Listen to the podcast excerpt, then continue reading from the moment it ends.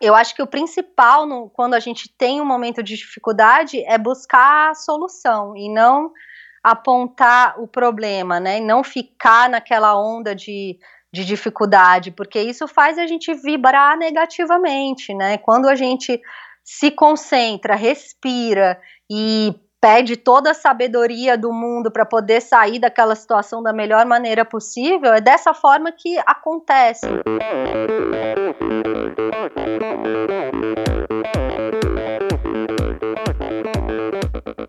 Olá pessoal, aqui é o Bernardinho. Olá amigos, eu sou a Fernanda Maciel. Aqui quem fala é o Tony Canaan. Olá, eu sou o Djan Madruga. Eu sou Ana Polegatti. E aí galera, aqui é o Thiago Vinhal. E esse é o Endorfina Podcast.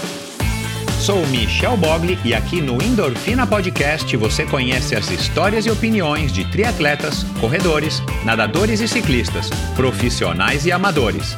Descubra quem são e o que pensam os seres humanos que vivem o esporte e são movidos à endorfina.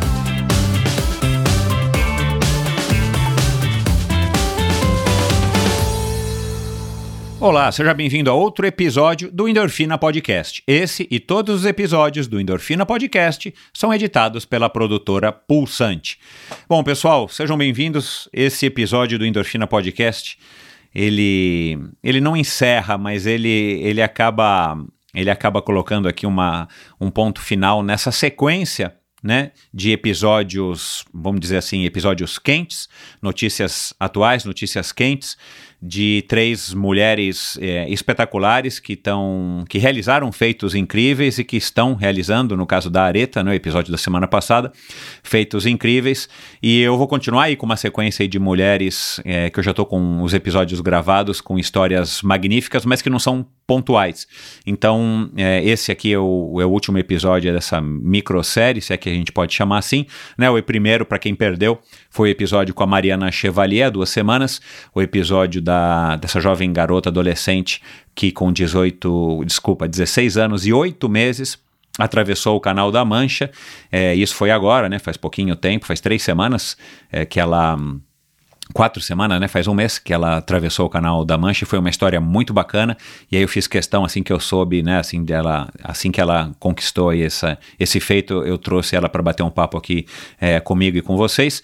E depois, na semana passada, o episódio com a Areta, que desde março, abril, né? Abril, na verdade, abril, ela se lançou aí nesse projeto, Areta Duarte, de ser, de atingir o cume do Everest no ano que vem, 2021. Um projeto ambicioso, não só pela dificuldade é, de estar está conseguindo se preparar pela dificuldade financeira, de estar tá conseguindo vencer esse, esse obstáculo, mas nesse curto espaço de tempo, né, ela está ela está nesse caminho aí de estar tá, é, conseguindo, tentando conseguir o apoio financeiro e juntar uh, dinheiro através do seu trabalho aí com reciclagem e como guia aí da grade 6, é, de estar tá conseguindo esse desafio, é, vencer esse desafio, atingir esse sonho de ser a primeira mulher brasileira negra a chegar ao cume do Everest, uma história muito legal. E no episódio de hoje, uma mulher né, que está aí dentro da, da categoria das, das mulheres que eu admiro demais, que são as mulheres que participam das provas de aventura, e no episódio de hoje, depois de bater esse papo com a Camila, não foi diferente, uma mulher espetacular uma mulher aí que de fato merece ter sua história é, contada e suas opiniões ouvidas aqui no Endorfina. Tenho certeza de que vocês vão gostar. E ela acabou de, quer dizer, acabou de vir ao ar, né, de, ser, de ir ao ar o, o, o, especial no Amazon Prime. Se você não assistiu depois desse episódio, vai lá e assiste no Amazon Prime. Você assiste é, uma minissérie do Eco Challenge. Para quem não sabe, né, o Eco Challenge foi uma prova de aventura que revolucionou as corridas de aventura no finalzinho dos anos 90 e começo dos anos 2000 e infelizmente em 2002 ela acabou é, tendo a sua última edição e agora resolveram voltar no ano de 2019 né,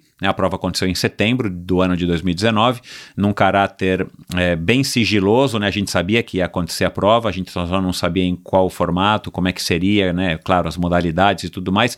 E tudo foi guardado com sigilo até agora, é, no comecinho aí da semana passada, né, na semana, dia 14, acho que dia 14 de agosto, exato, dia 14 de agosto foi ao ar.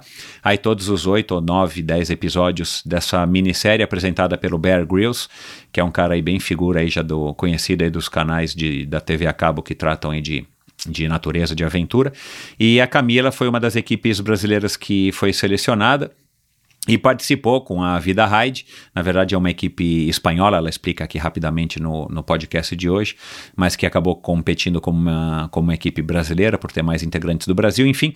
E, e foi um bate-papo muito legal, porque ela acabou de. A gente acabou de descobrir que ela foi quinto, quinta colocada, a equipe dela foi quinta colocada entre 66 equipes, numa prova dificílima, e, e, e por mais que a gente saiba que é, as imagens que a gente vê na televisão são, são criteriosamente selecionadas eu tenho a impressão que, de fato, é, transmitiu bem a realidade da prova, claro, não com todas as dificuldades que cada uma das equipes passou, mas é, deu para ter uma noção do quão difícil é uma prova de aventura no nível do Eco Challenge.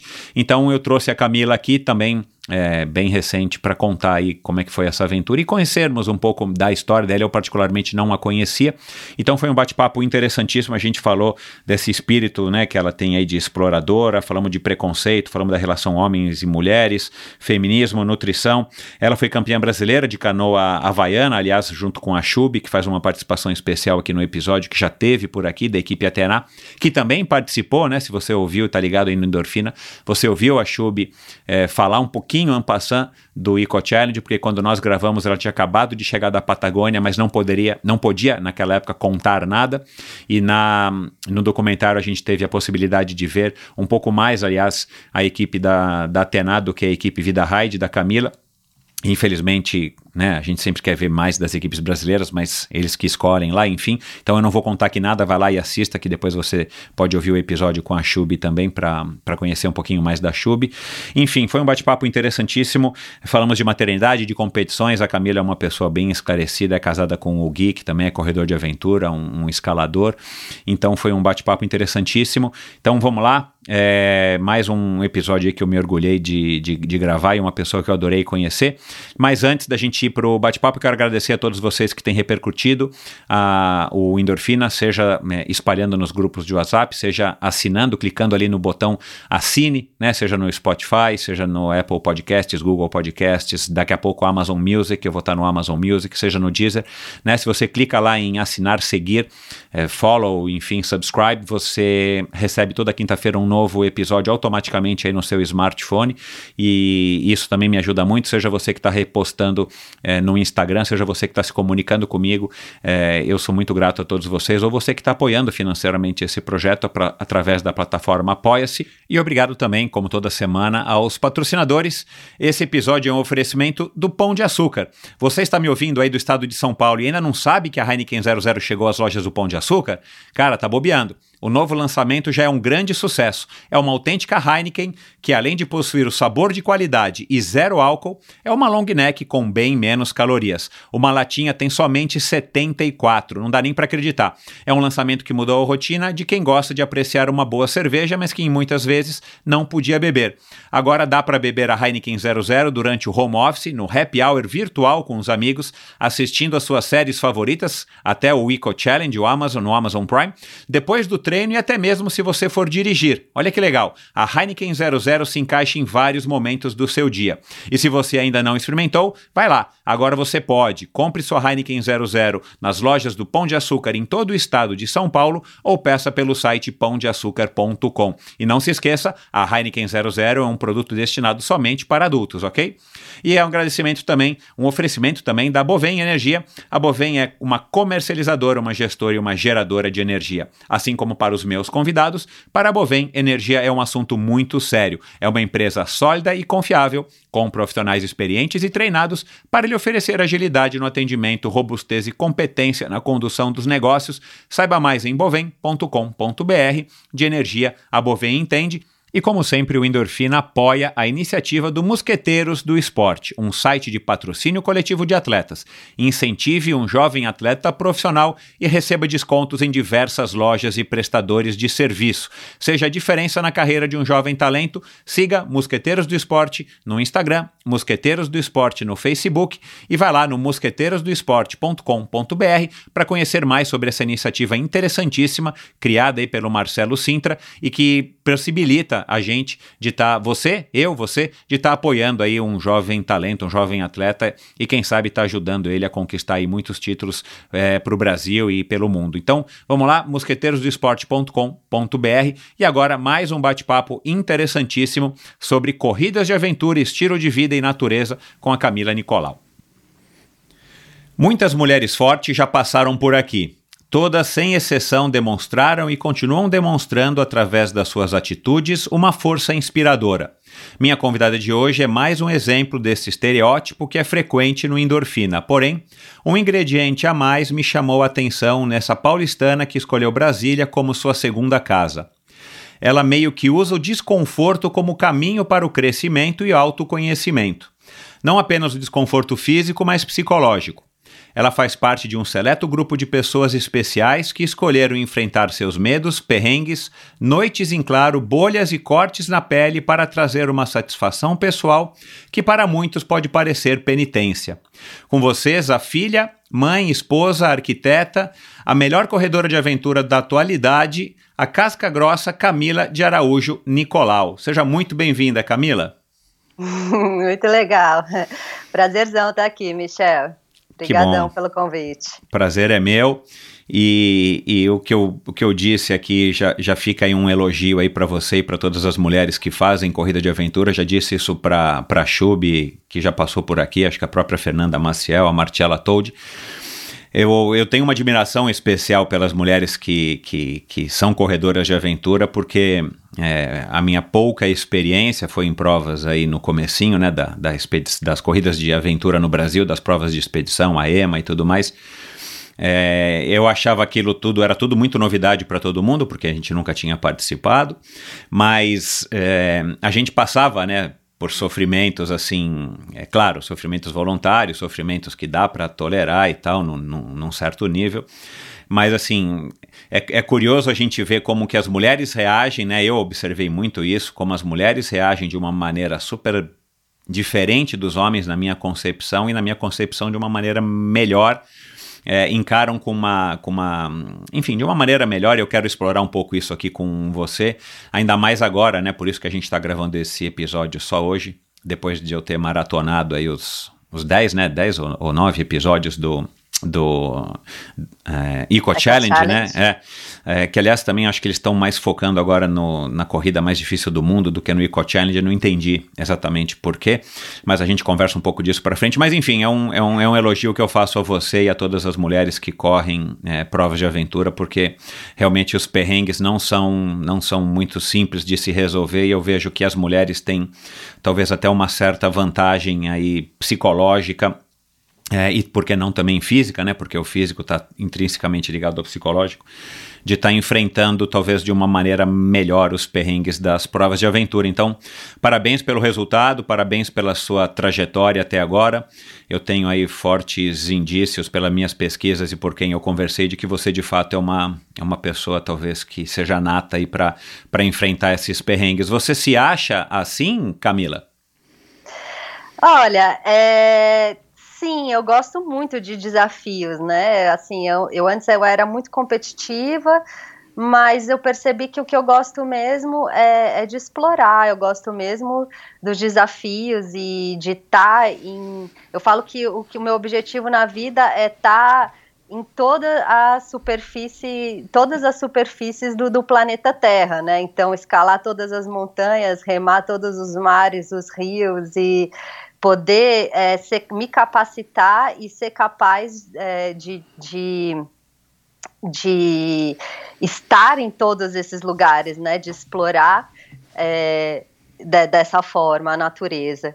E as corridas de aventura são muito especiais, sim, principalmente por esse lance de a equipe ser uma equipe mista, né? Então não tem separação de categoria, não tem separação de gênero. É, isso é fantástico do esporte, né? E a gente percebe cada vez mais que quanto mais longa a prova, mais as mulheres se destacam, mais as mulheres conseguem estar é, tá ali junto com os homens, muitas vezes até mais forte, né, do que, o, do que os homens, assim, realmente a gente tem uma força extra aí do, da resiliência, né, e tudo isso que, que talvez não seja, não, a gente não consiga demonstrar no dia a dia, no cotidiano, é, no, no, na vida normal, né? Mas quando a gente vai para uma prova de aventura, tudo muda. e é, eu, eu até diria que talvez é, em algumas situações, se, se nós formos prestar atenção nas entrelinhas, é, né, para quem vive, né, para quem é casado ou mora junto, enfim, para quem vive com as mães ou com irmãs, enfim, é, quem tem contato com mulheres e contatos próximos, ou mesmo colegas de trabalho, se a gente for prestar um pouco atenção, talvez a gente consiga perceber sinais disso, né, no dia a dia, porque é, não, não é um tema que a gente precisa se aprofundar aqui, né, mas é, eu me considero um pouco feminista, entre aspas, e eu tenho duas filhas, né, e, e, e claro, sou casado com uma mulher. Ah, é, é, dif é, dif é, di é, diferente, talvez até difícil mesmo, dá para dizer isso, como, como a sociedade impôs essas regras às mulheres, né, esses estereótipos, esses padrões, que muitas vezes a gente, homens, é, acabamos até, enfim, envolvidos e nem percebemos que, que, que, pode se tratar assim de uma visão distorcida, né, do ponto de vista do, do, dos homens, dos homens que eu digo dos, dos do masculino, mas é, a vida de uma mulher é completamente diferente da vida de um homem por conta dessa influência da sociedade, né, então talvez a gente até conseguisse, consiga perceber em algumas situações essa resiliência, esse diferencial que a mulher tem, mas às vezes no dia a dia passa batido. E numa prova de aventura, ou mesmo em qualquer outra modalidade principalmente de endurance, a gente consegue ver isso mais aflorado, né? É, sem dúvida, assim, é, tudo que a gente aprende vira, é, tudo que a gente sabe, né, vira nossas crenças, né, viram nossas crenças. Então, a gente vem né, de, de, centenas de anos onde o homem dominava e realmente isso está tá sendo quebrado, a gente está percebendo que, opa, não é só porque alguém falou que é, né? Então, muitas regras e crenças mesmo estão sendo quebradas, principalmente essas, né, que você falou com relação à mulher, a capacidade da mulher e tudo mais. E eu acho que até hoje a mulher precisou ser um pouco masculinizada para poder ganhar espaço no Exato, universo masculino, né? Então agora sim, ok, estamos conquistando esse espaço. E a partir de agora eu acho que tem que ter também essa desconstrução, porque a mulher ela é muito poderosa, mas por virtudes nossas próprias, não pelas mesmas virtudes que o homem, mas que a gente está tendo, né, que se colocar no mercado de trabalho ou né, dessa forma mais masculina, mais controladora, né? Mas na verdade as nossas características são outras, as nossas é. forças vêm de outras formas, né? É. Homem, na minha opinião, né? Homem é homem, mulher é mulher, né? E, e eu acho que você foi bem assertiva em, dizer isso. Acho que não tem que comparar homem com mulheres nesse sentido, né? Mulher é mulher e homem é homem e todos têm o mesmo, teriam que ter os mesmos direitos e deve, devem ter os mesmos espaços, as mesmas oportunidades. Você é, eu quero falar disso mais pra frente, mas você é vegana, né? Vegetariana. Ah, ah, desculpa, vegetariana, perdão, é. Mas eu quero Sim. saber do hambúrguer no Beachcomber mais pra frente. Mas enfim, é, é, e, e, muitas é, mulheres, né? E, e, eu tenho uma filha de 20 anos que é que foi vegana, vegetariana, agora é vegana e, e, e sempre foi, desde a adolescência, foi bastante defensora aí dos, enfim, das causas feministas e tudo mais. É, dá a impressão que também é uma coisa que anda mais ou menos junto, não obrigatoriamente, né? A, a história das opções é, de alimentação e de encarar a vida, né? Porque vegetarianismo e veganismo não é só uma questão de alimentação, mas você também se coloca, você se enxerga como uma defensora das, das mulheres, uma, uma lutadora. É, pelo direito, pela igualdade das mulheres, é, de uma forma mais direta, ou simplesmente pela sua vida, pelas suas crenças, pelas suas atitudes, você acha que você já está fazendo isso?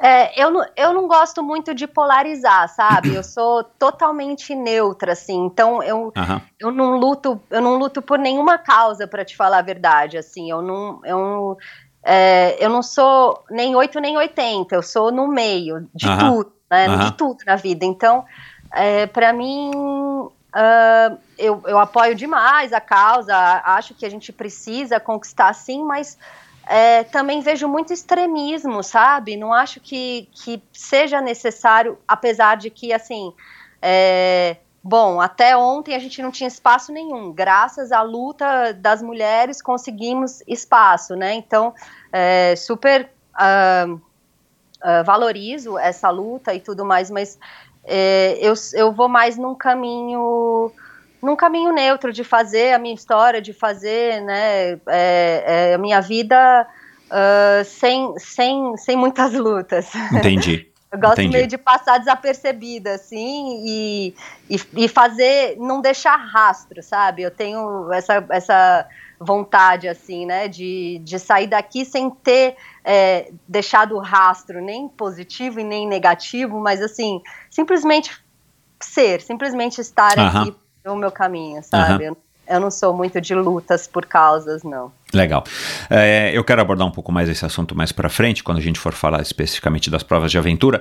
É, mas vamos lá. É, você começou praticando esqui aquático, né, aos 5 anos, é, teve contato aí com o snowboard, que você disse que, que curte demais e tal, depois você foi para o rafting, é, você praticou caiaque polo, né, que é um esporte super é, exótico, sei lá como é que a gente pode chamar, não é uma coisa muito comum, né, é, ainda mais aqui no Brasil, eu não sei se tem algum país que seja potência de caiaque polo, mas enfim, é, você teve contato com esportes e esportes diferentes, é, esportes que envolvem a natureza, tudo bem que o caiaque polo é, é em piscina, né? Não sei se existe caiaque polo em, em outra, outro meio aquático, que não seja piscina, mas enfim, é, você teve contato com esses esportes desde muito cedo e, e parece que isso foi meio que um, uma introdução aí dos teus pais, né? Da tua, do teu pai e da tua própria mãe. É, a, a, sua família já tinha essa ligação forte com a natureza? É uma coisa que você foi descobrindo aos poucos? Nem nessa época do esqui ou do rafting, ou do caiaque, do snowboard, você tinha essa. Você não tinha ainda essa, essa ligação, vamos dizer assim, tão forte com a natureza? Foi uma coisa que veio depois? Ou desde sempre você adora a sua família, gostava de acampar, enfim? É, meus pais sempre praticaram esporte, eles foram sempre ativos, nunca competiram, mas sempre curtiram fazer é, atividade física, né? É, meu pai tem uma casa em Alagoas e desde muito cedo, desde que eu nasci, eu vou para lá e passo todas as minhas férias, né? Ia para lá e passava todas as minhas férias, do, do, do dia que eu nasci até, sei lá, meus 15, 16 anos. É, então era o dia inteiro, né, na praia, na piscina em, e, e, ao ar livre, né? É, não muito natureza. Meus pais nunca foram assim de acampar, não. Eles são mais urbanos nesse sentido. E eu acho que eu desenvolvi é, essa, essa veia de, de curtir mais a natureza depois de ter experimentado todos os esportes e tudo mais. E foram meus pais, né? Meu pai que me introduziu no, no esqui quando eu tinha cinco anos, minha mãe que me levou para fazer a primeira vez o rafting com oito anos. Então, sem dúvida, eles foram é, as principais pessoas aí para iniciar minha carreira esportiva. Você chegou a ser campeã amadora de snowboard, é isso?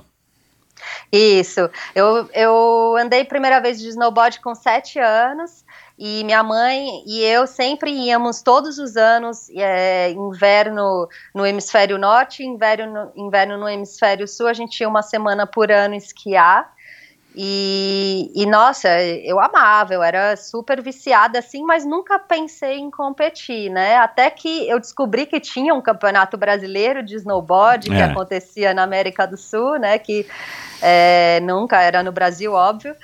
E aí resolvi me inscrever e treinei um pouco na- as habilidades do, do campeonato, né? Porque era o slalom, o snowboard, eu curtia fazer salto, curtia algumas coisas mais extremas assim, mas nunca pensei em competir de verdade. E aí fui lá e ganhei. Foi assim.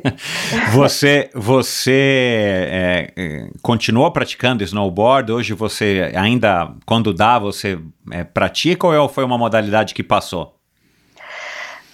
É, agora eu não estou mais praticando e depois que eu comecei a correr corrida de aventura, foi bem interessante até, porque eu comecei a, aventura em 2003, né? E aí em 2005 eu fiz a minha primeira prova de expedição e tinha uma galera do Brasil se organizando para ir passar um tempo na Nova Zelândia e fazer a final do Campeonato Mundial na Nova Zelândia. A Chub estava né, nessa galera, é, o Zé Pupo, tinha bastante gente é, indo, né? Tinham mais de 10 pessoas indo para lá. E nesse ano eu estava armando tudo de é, todo o meu esquema para ir fazer curso de instrutora, para ser instrutora de snowboard no Canadá. Já Uau. tinha vi, pegado visto, já tinha visto o curso, já estava tudo alinhado para eu ir. Mas aí a corrida de aventura falou mais alto e aí eu a, passei, a, a, abandonei o snow, porque também todas as vezes que eu ia fazer uma temporada, né, ficava é, come, depois que eu ganhei esse campeonato brasileiro, eu comecei até a treinar um pouco mais e passar mais tempo é, é, no, no, esquiando, né, durante o ano. E, só que eu sempre voltava quebrada, sabe? Eu sempre tinha que voltar de tipóia, ou era com aquele troço no pescoço, segurando o pescoço, porque é uma queda que você precisa para é muito é um, é um esporte é um esporte de alto risco, né? O Sim. snow assim, Sim. comparado com andar de bicicleta ou correr ou remar, né? Uhum. E, e aí começou assim, ai, puxa, eu voltava de uma temporada, não podia mais treinar. E como eu tava curtindo cada vez mais corrida de aventura, ah, tá toda vez eu tinha que ficar um mês parada, dois meses parada, sei lá. Aí eu, eu meio que abandonei o snowboard. Uhum. Depois, em 2010 e 11, eu morei na Nova Zelândia, né? E aí morei em Queenstown e fiz temporada de inverno lá e pegava o snow alguns dias, mas aí eu quis aprimorar no esqui, então eu acabei esquiando mais do que fazendo snowboard. Ah, legal. É, existe, aqui mudando completamente de assunto, mas agora veio a curiosidade, será que existe, você sabe se existe alguma prova de aventura que tem esqui? Tem sim. Ah, na, na, Nova Zelândia tinha, é, chama Peak to Peak, você larga do topo de uma estação de esqui, esquia para baixo, aí pega a bike, continua de downhill para baixo, aí rema num lago, corre numa trilha e aí pega a bike de novo e sobe o outro ski field. É, essa é bem famosa lá e também tem uma na Argentina que chama Tetrathlon, eu acho, que também envolve esqui. É ah, é legal. É, é porque, enfim, para onde tem neve, né? Isso pode ser uma, enfim, eu já logo imaginei que era uma coisa interessante de fato. Uh, da onde que veio uh, o interesse ou como é que surgiram as corridas de aventura para você? Porque é, e, e, uma das minhas curiosidades, e eu estou adorando bater um papo tanto com, com né, o primeiro convidado de Corrida de Aventura foi o Rafael, depois foi a, a, a e agora especificamente está sendo você, né, depois de ter passado pela Fernanda Maciel e pela, pela Marcella.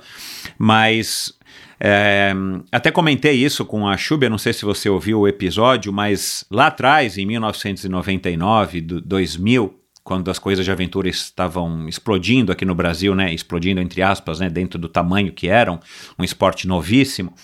Um, teve uma vez que a Chub, né, já com a, com a Tenai e tal, com bastante proeminência aí dentro das provas de aventura, ela foi convidada para um, um programa de, de rádio super conhecido chamado Trip FM.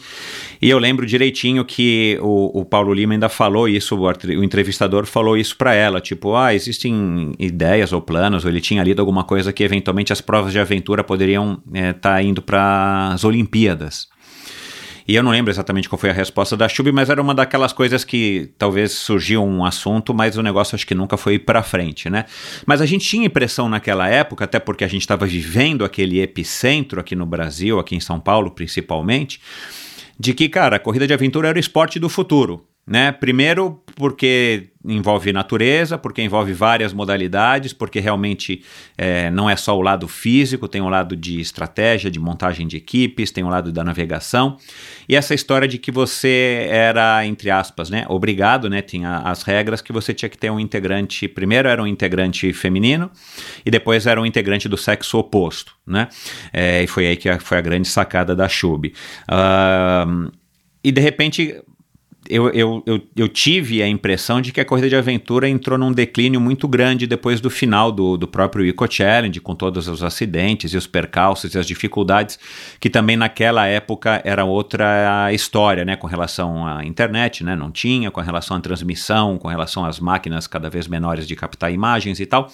Eu tenho a impressão que a, que a corrida de aventura deu uma, uma minguada, né, e você disse que começou nas corridas de aventura justamente em 2003, né, que era um ano depois que o Econ Challenge tinha parado, já não existia acho que mais o Raid Galoise, que foi uma prova, né, eu tenho um vídeo até hoje do Raid Galoise feito em Lesoto, depois se você quiser eu te mando, não sei se você já assistiu, eu tenho um vídeo cassete disso que eu já transformei em DVD. É, a Elf também, acho que aconteceu por breves momentos e depois acabou, né, inclusive uma edição aqui no Brasil. Enfim, é, da onde que surge o interesse numa moça né, jovem, é, de querer fazer corrida de aventura em 2003, quando teoricamente esse ápice já havia passado? É, é bom, eu, eu como eu estava eu, como eu estava muito envolvida com rafting, né, eu conheci o Zé Pupo desde os meus oito anos. E o Zé foi completamente envolvido com a corrida de aventura, né, Totalmente, né? Nessa é. época de 98 a 2002, enfim. É. É, em, em 2002, eu comecei na aventura com 18 anos, então eu ainda era menor de idade, assim, né, na época dos Eco Challenges e tudo mais. Então, para mim, ainda era uma coisa meio. É, não, só posso fazer depois que eu tiver 18 anos, sabe? Eu, não, deixa eu no meu rafting aqui. E aí o Zé, nossa, respirava corrida de aventura. Não, quando você entrar para corrida de aventura, você vai ver, é demais, é demais. É, você vai amar, não sei o quê. Aí minha mãe foi fazer uma prova de corrida de aventura, uma curta, uhum. de 50, 60 quilômetros, com, é, na época, o marido dela, o ex-marido dela.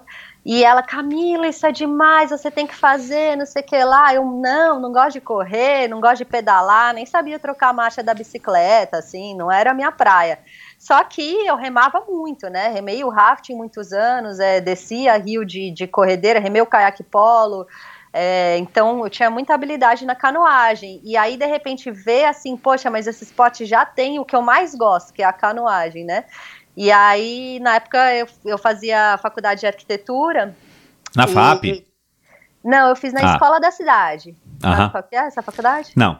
É uma faculdade no centro da cidade, bem alternativa, assim, bem legal. E eu fui da segunda turma da faculdade. Agora tá super grande a faculdade, mas na época eu fui da segunda turma, assim. Era bem pequena a faculdade. É, foi, foi uma época bem legal, assim, da minha vida. Eu amei fazer a faculdade de arquitetura. E, bom, lá a gente lia plantas, né? Se eu leio planta, eu sei escala, eu leio mapa, vamos nessa, né? E aí eu fiz minha primeira prova com dois amigos da faculdade.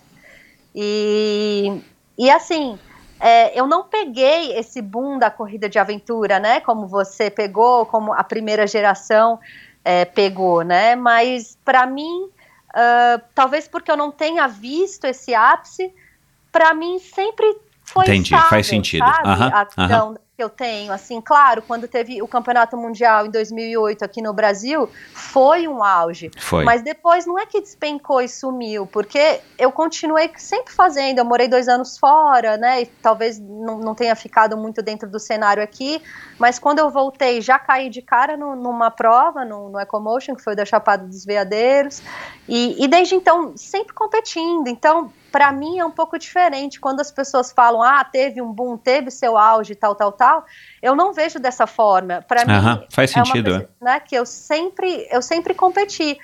É, sim, é um esporte que é difícil de ter reconhecimento, é um esporte que é complexo.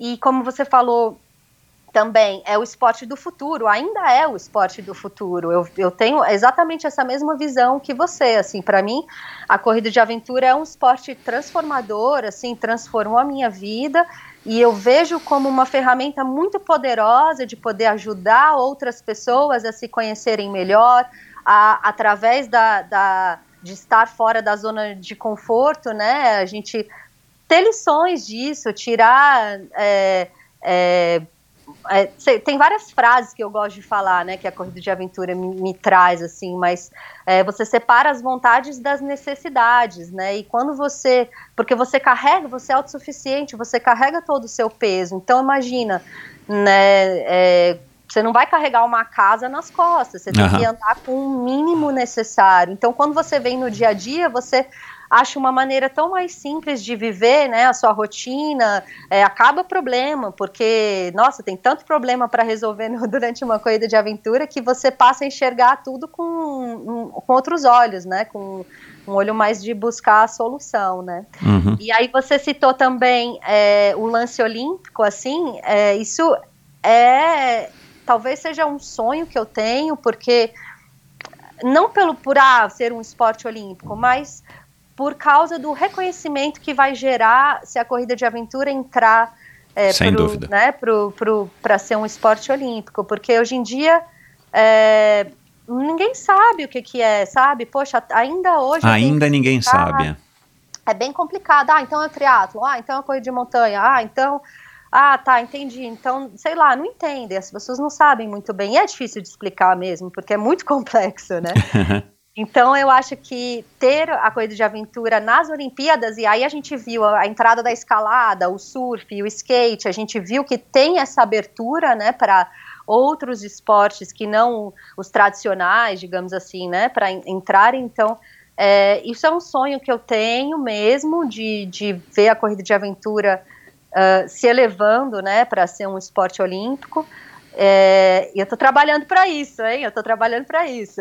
Que legal, que legal. Não é, é uma coisa que assim, tá, é uma sementinha plantada, mas é uma semente que já foi plantada. A gente é, tem um grupo de trabalho bacana aí com atletas do mundo inteiro. E a gente vai tirar esse projeto do papel, se Deus quiser. Ai, que legal. Você sabe que, é, enfim, é, é, eu acabei me desligando completamente das provas de aventura, né, por N razões, mas eu não sabia nem que existia uma associação, uma, uma é, confederação ou associação do Arnaldo, desculpa, agora eu estou confuso. Confederação, É, Confederação Brasileira. Brasileira de Corridas de Aventura, né? Que já é um, é um passo importante dentro da legalização para os Jogos Olímpicos, né? São pré-requisitos que você acaba tendo, tendo que ter. E na época eu lembro que foi o Alexandre Freitas, né? Que criou alguma entidade nesse sentido e tal, e que depois acabou, obviamente, se desmilinguindo aí por todos os acontecimentos que, que se sucederam depois do Eco Challenge do derradeiro lá em 2002. Mas enfim, ah, a sua mãe tem, né, tem quantos anos a mais que você? Porque é legal essa 25. história. Ah, 25. Ah, legal. Porque é legal essa história de você tá, ter, ter, enfim, tua mãe ter te arrastado, né, pro rafting, depois pra, pra ter competido prova de aventura com você e tal, que é uma coisa que eu, eu vi agora no, no, no, no- no Amazon Prime, né, as, as- os pais ali com os filhos e tal, e eu tenho uma filha de 20 anos, meu Deus do céu, seria um sonho, assim, né, você poder competir com, o, com os filhos, e não só uma prova de aventura, prova de aventura é mais legal ainda, mas qualquer outra modalidade. Você ainda alimenta essa, esse sonho, assim? É uma coisa que você acha que seria interessantíssimo? O Killian com 18 e você aí com 50 lá vai pedrada? Sem dúvida, sem dúvida. Eu penso demais nisso. Até é, minha mãe é muito figura. Ela me ligou e falou: Olha, se fosse vocês, colocava eu na equipe, porque eu tô vendo Então. aqui o seriado. Eu já tive Covid, não sei o que lá, vão gostar da minha história e bota na sua equipe. Depois você tira. Mas eu achei muito engraçado. É, claro, né? Um, é um sonho que eu tenho de poder competir com o Killian na mesma equipe, eu, o Killian e o Gui na mesma equipe, ia ser incrível. É, mas também respeito as vontades dele, né? O que ele quiser, é, é, que ele quiser será, né? Não vou Exato. obrigá-lo nesse sentido, mas é, eu incentivo demais ele a fazer esporte, seja o esporte que for, assim, é, ele curte treinar, ele, ele fala, né, eu quero treinar, hoje eu quero treinar, ele vai, Ótimo, isso. Aqui em casa a gente tem um muro de escalada bem legal também. Ele, ele se arrisca nas escaladas, se joga. É muito legal de ver, é muito legal de acompanhar, assim. E, e eu vou incentivá-lo sempre nos esportes, porque, né, como, assim como é muito importante para minha vida, tenho certeza que vai ser importante para a vida dele também. Tomara, isso aí. Legal. É, é outro assunto né, a respeito da maternidade que eu quero, que eu quero abordar mais para frente. É, aliás, o, o próprio Eco Challenge abordou né, de uma maneira mais rápida, mas acabou abordando isso na transmissão, aí, principalmente com a equipe Atena e depois com, com, com as outras mulheres lá em destaque né, da equipe espanhola e, a, e acho que a própria neozelandesa. Enfim, é, que ganhou a prova. Mas vamos lá. É, vou colocar aqui um clipe de áudio e a gente já entra nesse assunto para seguir. Vamos lá. Oi, Michel, tudo bom?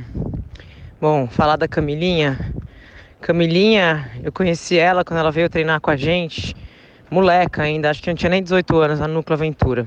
Vinha treinar com a gente lá na Única, fazendo funcional, e corria no Ibira com a gente. É, e nosso santo bateu logo de cara. A gente tem um perfil bem parecido, né? Ela sempre muito boa na canoagem, assim como eu. A gente teve sempre uma corrida mais dura, mais difícil de ser boa. Enfim, começou correndo com a Gé, né? Treinar com a gente ali no Núcleo Aventura. Ela corria numa equipe de meninos, mas eu sabia que ela tinha uma é, o dom da corrida de aventura. Tanto que quando a Nora foi embora e a gente precisava de uma menina, a Cris insistia para eu pegar uma menina mais rápida, né? Que teoricamente mais forte, porque pedalava mais rápido, corria mais rápido. E eu insisti que eu queria a Camilinha, porque ela tinha um perfil parecido com o nosso. E foi assim que ela entrou para Tenar, isso foi em 2007.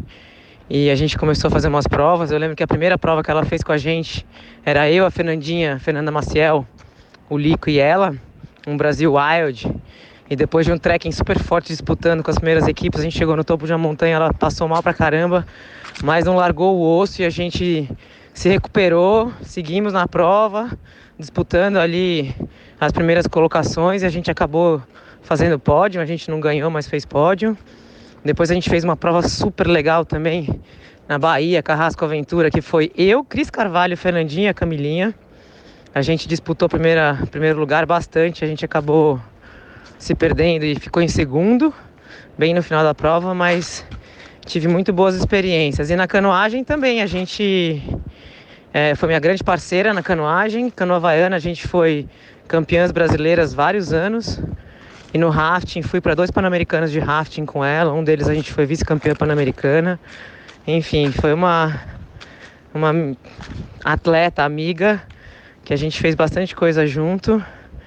E foi muito legal. E na verdade estava aí, né? A gente sabia, quer dizer, a gente sabia não, mas no fundo é, eu percebi, a gente percebeu que ela tinha o dom para aventura, para ser uma super atleta, que é o que a gente está vendo aí agora.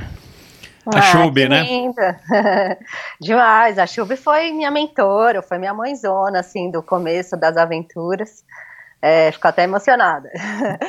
Mas, é, caramba, ela me ajudou demais no começo. Ela nunca teve, é, como eu falo, nunca teve hum, é, medo de, de, de, competição, de nada. Ela queria sempre me ensinar tudo, sempre me passar tudo que ela sabia.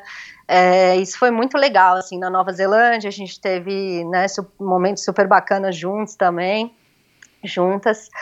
É, lembro, nunca vou esquecer, uma vez era dia 1 de janeiro e a gente pedalou é, num, num ski field, né? Subimos o Remarkables lá em Queenstown. Chegou lá em cima, tava nevando e a gente tinha que descer o ski field pedalando e a gente tava de camiseta, porque para subir era super quente, mas claro, para é. descer é. tava nevando. E aí a Chilby me tira da mochila uma luva para cada um, um casaco para cada um, um buff para cada um. e tipo, foi muito legal, assim, salvou, né? Porque senão ia todo mundo morrer congelado, assim. E, e, super, ela, nossa, foi uma das ma minhas maiores incentivadoras mesmo. E é isso, a gente rema bem mesmo e, e, fizemos muitas provas de canoagem juntas. Muito legal, muito legal. Vocês ainda mantêm um contato assim mais, mais próximo ou por conta até da tua mudança para Brasília, sei lá, vocês se afastaram um pouco? Ah, por conta de outras circunstâncias da vida a gente se afastou, mas eu acho que cada vez mais a gente vem se aproximando de novo e, e é, não sei, quem sabe no futuro próximo a gente não volta a ser mais amiga, mais próxima e eu gosto muito dela. Legal. É, vocês, como né, duas amigas que acabaram sendo selecionadas para participar do Eco Challenge, vocês chegaram a ter contato antes da prova, justamente. Aliás, né, só para deixar claro, porque, enfim, eu acho que não ficou claro no, no, no programa da Amazon, a prova aconteceu em 2019, né? Porque hoje a gente assiste, né, vocês ali numa situação, depois se abraça e tal, você fala, meu, e o Covid e tal, mas a gente fica meio desconfortável, mas essa prova já tem. Que mês que ela foi? Setembro, né? Isso, foi É. setembro. Tem praticamente quase, vai, um ano, pouco menos de um ano, enfim.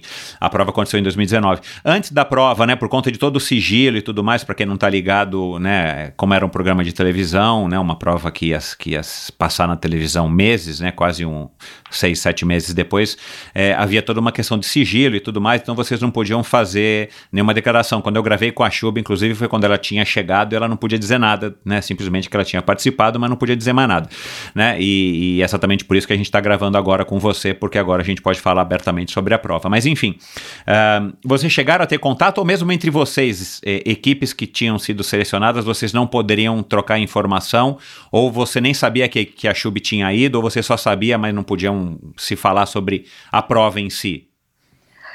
A gente sabia, a gente sabia. é, bom, eu tinha certeza que elas iam ser selecionadas, né? Porque elas são as Me parece superstars meio do, óbvio, é. do é, Eco Challenge. é. É, e eu acho que a gente se falou algumas vezes, sim, mas não muito, não, não, não conversamos muito a respeito, não. Aham. E, é, e também, como a gente foi com, com uma equipe que, na verdade, é espanhola, né? Acabou que toda a nossa preparação, tudo, e foi mais fora do Brasil do que por aqui. Uhum. Então a gente acabou não se comunicando tanto. Mas lá, no, lá em Fiji a gente, né, se falou, conversou bastante. Claro, é. E, enfim, agora colhendo os frutos dessa, de- dessa experiência, né? Uhum. Camila, o que que, o que que mudou, assim, o que que vem à cabeça quando você se recorda dessa época, desse início do contato nas provas de aventura, a tua primeira prova de expedição, até mesmo a, a participação na, na equipe Atena e tal, É, já faz um bom tempo, né, assim, é engraçado, para mim parece que foi ontem, 2005, 2007, 2010, mas na verdade já faz uma década para mais, né? É, o, o que, que mudou na Camila, a, mulher, atleta, né? Agora mãe, é, e o que, que mudou nas provas de aventura ou na maneira como você encara as provas de aventura, com, tendo passado todo esse tempo e, claro, a evolução do próprio esporte, né? Enfim, o- existe um processo, acho que, de amadurecimento de todas as modalidades esportivas e eu, eu acho que, embora seja uma modalidade ainda muito recente, né? A gente está falando aí talvez de, de 25 anos, talvez 30 anos, desde a Southern Traverse lá, nos Estados, lá na Nova Zelândia, que acho que deve ter sido uma das pioneiras, enfim. Ahn, como é que você eh, se lembra disso? Como é que você encara isso? Como é que você mudou e como é que eh, você como ser humano e como é que as provas de aventura mudaram? Como você encara essa mudança das provas? Ah, eu mudei demais, eu mudei demais, assim, igual eu já falei, né, a corrida de aventura me transformou completamente, porque é fora da zona de conforto que, que o crescimento acontece, né, eu acho que no começo, como eu era muito competitiva, né, quando eu era nova, eu queria ganhar, queria ganhar, queria ser a melhor, e minha mãe sempre fala que ela me mimou muito, que eu fui muito mimada. E eu era mesmo, eu era bem mimada, assim. As pessoas até falavam, "Eh, você só, você só não, é, não mima mais a Camila porque ela não deixa, não sei o quê. Mas é, eu percebi aí, assim, hoje, né, eu tomei consciência desse passado e, e eu percebo que, sim, eu era muito mimada e queria tudo do meu jeito e queria ganhar, né? Porque gente mimada quer, quer o melhor. E depois, assim, é, as corridas de aventura ensinam cada lição pra gente, ensinam de um jeito, assim, é, incrível mesmo. E, e ressignificou muito, muitas coisas na minha vida, né? Os valores, ah, a, a minha própria forma de, de me relacionar com os outros, né? Que é o que o trabalho em equipe traz demais, né? Você ter respeito pelo próximo, você é, ter empatia, compaixão, você é tanta coisa que a corrida de aventura traz, né? Então você pode ir lá simplesmente fazer uma prova, foi mal, você fica bravo e vai dormir e esquece, mas você pode também, caramba, eu fui mal, onde eu fui mal, né? E tomar consciência disso, de todos esses momentos e é, também saber receber as críticas, né? Isso foi uma coisa muito importante para mim também. É, aprender com os meus erros é reconhecê-los em, em primeira mão, né? Antes de, impossível mudar uma coisa que eu nem sei que eu tenho de errado, que eu tenho de ruim, né? Então tomar consciência de disso e, e a corrida de aventura ela escancara na sua cara a sua personalidade, né? Porque você passa momentos muito difíceis e quando tá tudo bem, tá tudo bem, mas quando tá tudo mal é que você realmente é, tem que exercitar aí um monte de coisa e, e e depois a, aprender e, com isso, né, para melhorar e aí levar isso para a vida. Então, eu acho que a corrida de aventura me ensinou demais nesse sentido. É, e, e, e, eu vejo assim, né, muito mais significado. Quando eu largo para uma prova, eu não quero ganhar hoje em dia. Quando eu largo para uma prova, é, eu estou largando, eu estou me abrindo para novas experiências e todos os aprendizados que essas experiências, que essa experiência vai me trazer, sabe? Assim que eu encaro, eu não encaro mais como é, eu quero ganhar, né? E, e é muito doido também, porque assim, é, há 15 anos atrás eu queria ganhar.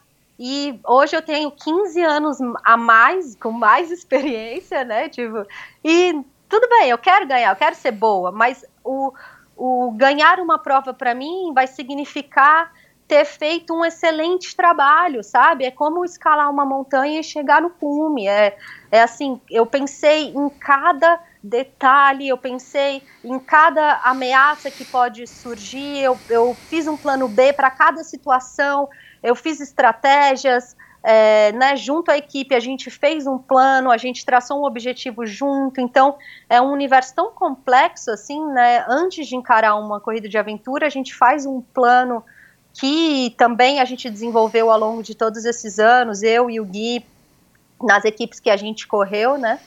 É, que a gente fala sobre nossas forças, sobre as nossas fraquezas, sobre as ameaças da prova, a gente faz uma pesquisa aprofundada sobre o lugar que vai ser a prova, toma consciência de diversos fatores que podem ocorrer, traça o perfil do organizador para ver que como vai ser o estilo da prova, o mapa, é, a região, enfim, são tantos detalhes que a gente busca, né? Porque quanto mais você vai vendo, quanto mais você vai aprendendo, você vê que tem ainda muito mais para ser feito, para ser aprendido, para ser né, é, melhorado, né? Então, eu acho que assim, é, é, principalmente isso, esse todo esse aprendizado que a corrida de aventura me trouxe e quanto às provas, eu acho que. Hum, eu não percebo muita diferença no, no, perfil das provas de antes e de hoje. É, sem dúvida. Hum, não, de fato eu não percebo muito, muita diferença entre as provas. Eu acho Você, que... Eh, desculpa te interromper, mas por exemplo, o Eco Challenge havia acontecido em 2002 né, cara, meu, é muito tempo atrás, né? Uh, é muito tempo atrás, quase duas décadas. E ele aconteceu de novo. Eu vi na live que você fez agora recentemente no canal do, do Boa, né? Brazilian Outdoor, Adven é, Outdoor Adventure, né? Um, que você. Eles zoaram lá com a história do pet e tal, que agora é Bib Number nas coisas de aventura, eu nem sabia que era assim. É, quando eu soube do pet e tal, que eu já tinha lido, ouvido ou visto você falar naquela outra live, eu, eu, achei super normal, porque da minha época era o pet. Mas enfim, um, e vocês e eles meio que zoaram um pouquinho e tal, é, e você ainda falou, ah, não sei nem se ano que vem vai ser assim, mas eles quiseram dar esse ar meio retrô, não foi as palavras que você usou. Mas é, pelo que você ouviu, por exemplo, da Chub ou de outros competidores lá é, que haviam participado das primeiras provas do Eco Challenge ou de, de provas de expedição mais antigas. É, esse Eco Challenge ele foi, vamos dizer, old school, no sentido da, da programação da prova, no sentido da, da, da hum, disposição das modalidades e tudo mais? Ou isso não dá ainda muito para sacar, porque prova de aventura talvez não tenha um, um padrão? Eu acho que a prova, prova, de. Assim, teve muita coisa old school lá no Eco Challenge, foi engraçadíssimo. Tipo o quê? Tipo o quê? Ah, tipo as pessoas, né? Para começar, as pessoas eram as mesmas. As equipes, a metade das equipes estavam lá em 2002. É. Caramba, como tem gente velha aqui, né? E, mas esse senso de comunidade foi maravilhoso, assim, me senti parte, sabe? Porque é, não, não tinha um, um, uma atmosfera de, de competição, era uma atmosfera de vamos viver a essência da corrida de aventura, sabe? Então, isso foi muito legal, assim.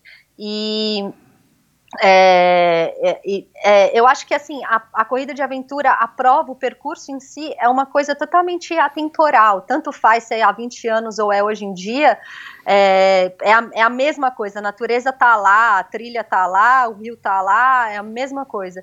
É, o que eu acho que mudou muito, talvez, de 20 anos para agora, é a velocidade das equipes, né? Porque assim, a gente tem uma, uma gama de novos equipamentos, de modernidade no, nos equipamentos que nem se compara a 20 anos atrás, né? E antigamente as pessoas faziam a prova simplesmente para completar. Eu acho que talvez eu até quero ganhar, não sei o quê, mas era muito mais sobrevivência, era muito mais a parte da aventura do que da corrida, né? Em si, uh -huh. do que da competição. Então. Uh -huh é, a, a, galera ia de bota, sei lá, usava aqueles bastões com um negócio desse tamanho para apoiar o chão, para bastão de um quilo, né? É, então, é. a evolução nos equipamentos, é, a evolução na nutrição, a evolução em todas as áreas, né? Em, em muitas é, coisas tecnológicas fizeram a gente andar mais rápido. Tanto que eles abriram o percurso para 11 dias e na, eles não explicaram muito bem, mas na minha cabeça a gente ia ficar lá 11 dias, iam ter estágios infinitos lá e a gente ia ficando lá e no final sei lá como alguém ia ganhar, nem estava entendendo. Mas a primeira equipe fez em 5 dias, a última equipe fez em 11 dias e teve gente que ainda não conseguiu completar nos 11 dias, né? Então uma diferença brutal assim, mas a primeira equipe, uma equipe super experiente que está no cenário da corrida de aventura há 20 anos e tudo mais, que viveu as duas épocas, né? E tudo. Então eu acho que é, a gente anda muito mais rápido. Eu até comento isso muito assim. Eu falo que a corrida de aventura moderna, né? A corrida de aventura atual, ela é diferente do de antes, né? Eu acho que isso, essa, essa tecnologia e até a forma é, de pensar, de encarar, né? A gente já viveu tanto perrengue, agora já tem os planos para como agir, né? Porque quando uma coisa nunca aconteceu, ela é um imprevisto. Putz, Exato. aconteceu. Como a gente vai resolver? Vamos pensar, não sei o que uh -huh, lá, né? Uh -huh quando ela já aconteceu, ela passa a ser uma ameaça e ela tem que ter um plano de ação para quando isso acontecer. Então você imagina, em 20 anos, quantas coisas não aconteceram? Então. Vou conversando com a equipe, você vai vendo, putz, nossa, aconteceu Já isso. existe uma cultura, né, das corridas de aventura. Se você for trocar informações e hoje em dia é fácil por conta dos recursos tecnológicos, já existe, olha, dizem que é melhor fazer dessa maneira, porque olha, e uma vez surgiu um boato que aí você não sabe nem quem que foi que espalhou o boato, mas de repente o boato acaba sendo verdade verdade, até porque você já teve outras provas de que aquele boato pode funcionar de fato, entendi. Exato, então, né, essas informações são muito mais difundidas e, e assim, eu sou muito curiosa, então eu quero saber, eu quero pesquisar e ir atrás e, e quero fazer igual todo mundo faz, não interessa se é melhor ou pior, eu quero testar para ver se vai ser bom ou se não vai, para mim, sabe? Porque cada pessoa faz de um jeito que é melhor para ela própria. Então, eu acho que a gente tem que mesmo achar o que é melhor para a gente, né? Uhum. E, e eu não fico limitada a, ah, faço desse jeito, por quê? Não, porque eu já fiz do outro, já fiz do outro, já fiz do outro e vi que esse jeito aqui é o melhor. Não é só porque ah, o Nathan faz e eu tô fazendo também, sabe? Uhum, uhum. Porque a corrida de aventura tem muito disso, tem muito de é, o, o, cara que, sei lá, é um grande empresário, mas nem é tão atleta, vai, pode andar melhor do que o super atleta lá, o Iron Cowboy, que tinha 50 Ironmans em 50 Exato, dias, 50 é, é. mas de repente ele não tem um senso de equipe, ele é. não sabe o que carregar de equipamento, é. né? Outras coisas que, sei lá, o empresário, que nem é tão atlético, tem um senso de equipe, sabe trabalhar em equipe, sabe né, é, tomar decisões mais assertivas e outros pontos que a corrida de aventura é, precisa, né? Corrida de aventura é 50% físico, o resto é estratégia, é trabalho em equipe, são ah. né, as capacitações que você tem que fazer, é uma série de outras coisas. É, o, é, é, é esse 50% físico é um consenso que vocês, corredores de aventura, chegaram ou isso é uma opinião sua? Uh, eu falo que é 50%. Eu acho que, uh, no geral, a galera fala também. Eu não sei se todo mundo faz, né? Tipo, é. Porque assim, muita gente treina, treina, treina, treina, Exato, treina, treina, treina. exato, e aí chega é. lá na prova e, e, pô, não anda tão bem, sabe? E assim, eu não treino tanto, ainda mais com filho. Hoje em dia, tendo que revezar eu e o Gui, né? Nós dois treinamos o dia inteiro, para não dá mais para passar o dia inteiro treinando igual Exato. antigamente. É, é. Então a gente precisa desenvolver as outras habilidades, as capacitações, as estratégias muito bem para poder estar andando bem, né? Então é, é exacerbado hoje isso para mim. Eu vejo que tem muitos atletas no Brasil principalmente que são mais fortes do que eu, que são mais rápidos do que eu, né? Assim como a Chubi falou, não sou nada corredora, eu corro mal, meu né, 10k, meu melhor 10k não é para baixo de 40, nem nada disso. Mas, né, eu ganho do cara que corre 10 para 35 numa Exato, corrida de claro, porque não é. é isso o ponto, né? Aham, aham. Essa imprevisibilidade que a corrida de aventura tem, é, você acha que com toda a tua experiência, é, ela, ela, é, ela é reduzida a, a um mínimo?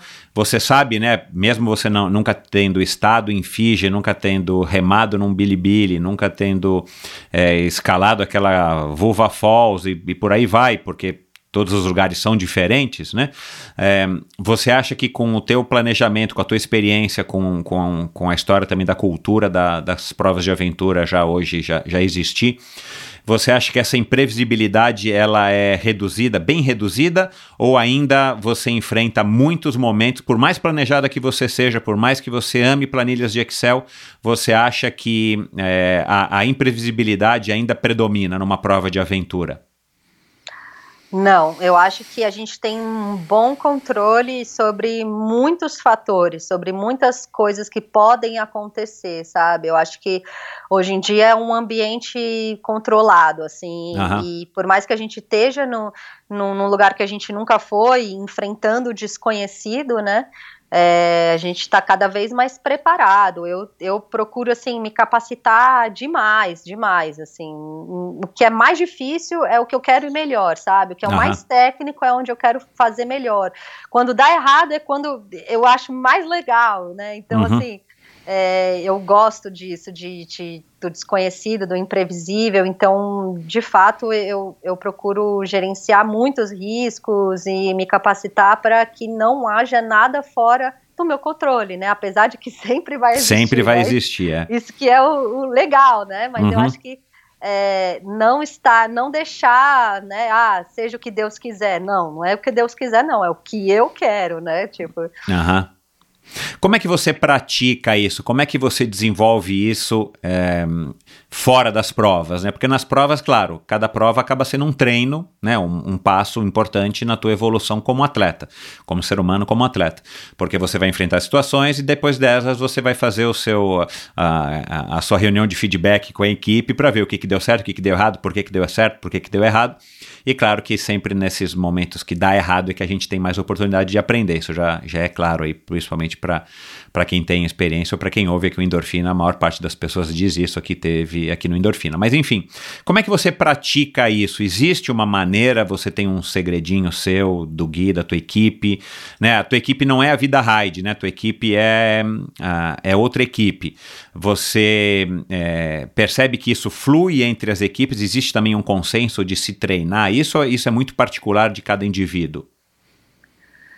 Eu acho que é muito particular de cada pessoa, porque cada um tem uma rotina, um estilo de vida diferente, né? Comigo e com o Gui, a gente usa muito as escaladas, assim, né? O, o Gui, a paixão da vida dele é a escalada. Big Wall, escala- né? Big, big Wall, escalada de grandes paredes, né? Expedições de escalada. Então, a gente vive muito isso. E, e a escalada, para mim, é, é muito mais difícil do que a corrida de aventura, porque a gente vai escalar na Patagônia, a gente faz escalada alpina, né? Escalada no gelo, onde é uma expedição de três, quatro dias que a gente está organizando, não é onde o organizador quer pôr a gente. Então, a gente tem que navegar para chegar, a gente que tem que achar a linha que a gente vai escalar.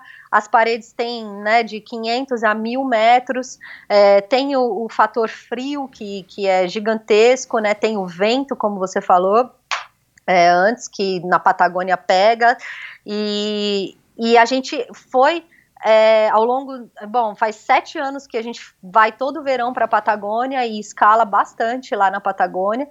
E as escaladas lá não são fáceis, né? As escaladas alpinas, as escaladas de grande parede. Fora elas, a gente também fez outros big walls no Brasil, já fomos para Yosemite, já fizemos no Peru. Uh, enfim, é, o nível logístico, né? Você issa toda a sua, toda, toda a sua carga para os dias que você vai estar tá na parede. Você tem que içar toda a sua água que você vai precisar para todos os dias, para cozinhar, para comer, né? Então, você carrega seu cocô. Então, assim, é, é muita logística envolvida, é muita estratégia, planejamento e é onde a gente coloca à prova isso. Então é como se fosse uma corrida de aventura, né? É uma escalada, mas também é uma corrida de aventura. É uma aventura, né? Só que não tem a corrida, né? É uma grande Exato. aventura. É uma grande aventura onde a gente testa muita coisa, onde a gente né, se testa, vai no nosso limite, é, e, e, tem coisas muito diferentes da corrida de aventura, que é, por exemplo, a alimentação, a nutrição. Na corrida de aventura a gente consome, né, eu, mulher, né, consumo 4, 5 mil calorias a cada 24 horas. Quando a gente faz uma parede, a gente consome 1.500 calorias por dia, assim, a, cai drasticamente por conta de você ter que carregar isso, de você ter que, que escalar com isso. É muito difícil escalar, né, com peso. Então, uhum. é, são, são várias coisas que que, que me botam à prova, que me testam e que, que eu também evoluo. Então eu uso demais a escalada. É, na escalada em si, né, nas posições, na técnica, na força, tem o fator medo que entra de, né, de forma drástica, assim, eu tenho muito medo de cair, de levar uma queda, né, não de não conseguir fazer, mas da queda em da si. Da queda em si, é. E, e na coisa de aventura, poxa, faz, me faz ficar tranquila, sabe? Eu fico dentro da minha zona de conforto, assim, de, um, de uma certa forma, porque eu já encarei coisas tão mais difíceis no universo da escalada que a coisa de aventura passa a ser mesmo uh, onde eu vou, onde eu meu laboratório, mas onde eu vou botar a prova. Legal. Uh, vou arriscar, vou, né? Também vou errar, né? Com certeza. É impossível fazer uma prova perfeita. Não existe uma prova perfeita, né? Nem uhum. quem ganha tem uma prova perfeita. São quem erra menos, né? A gente é. sempre fala isso. Quem erra menos é que ganha. E, e, mas eu acho que a escalada me traz assim um um, uma força psicológica também e enfim é o meu grande o meu grande lugar de treino assim onde eu desenvolvo minhas outras capacidades. E, e tem funcionado pelo que você está dizendo né? Serve mesmo de fato como uma, um belo de um treinamento para você enfrentar as provas de aventura. Fisicamente como é que você como é que você se prepara? Você tem é, rotinas específicas que você não pode deixar de cumprir, por exemplo, sei lá, tipo, olha, se eu não fizer um trekking de cinco dias, eu não entro numa prova de expedição, né, é, para, enfim, tranquila, ou alguma coisa nesse sentido. Como é que você, é, e aí, claro, né, na tua rotina aí de, de mãe, né, o, o, o Killian já fez três anos, né? É, você casada com o Gui, que também faz provas de aventura. Como é que você organiza isso na tua rotina? Não, minha rotina de treinos hoje em dia é bem tranquila, assim. É, eu procuro focar um pouco mais, mais próximo da prova e eu escolho objetivos específicos ao longo do ano que eu vou focar mais o treino, né? Então, por exemplo, o Eco Challenge o ano passado foi um grande objetivo onde eu foquei. É, no comecinho do ano eu fiz uma ultramaratona de 100 km, que foi minha primeira grande ultra, né, de 100 km também, era só corrida a pé, que foi lá na Concagua, ia ter o fator altitude nesse, nessa prova também, então eu foquei bastante para essa prova.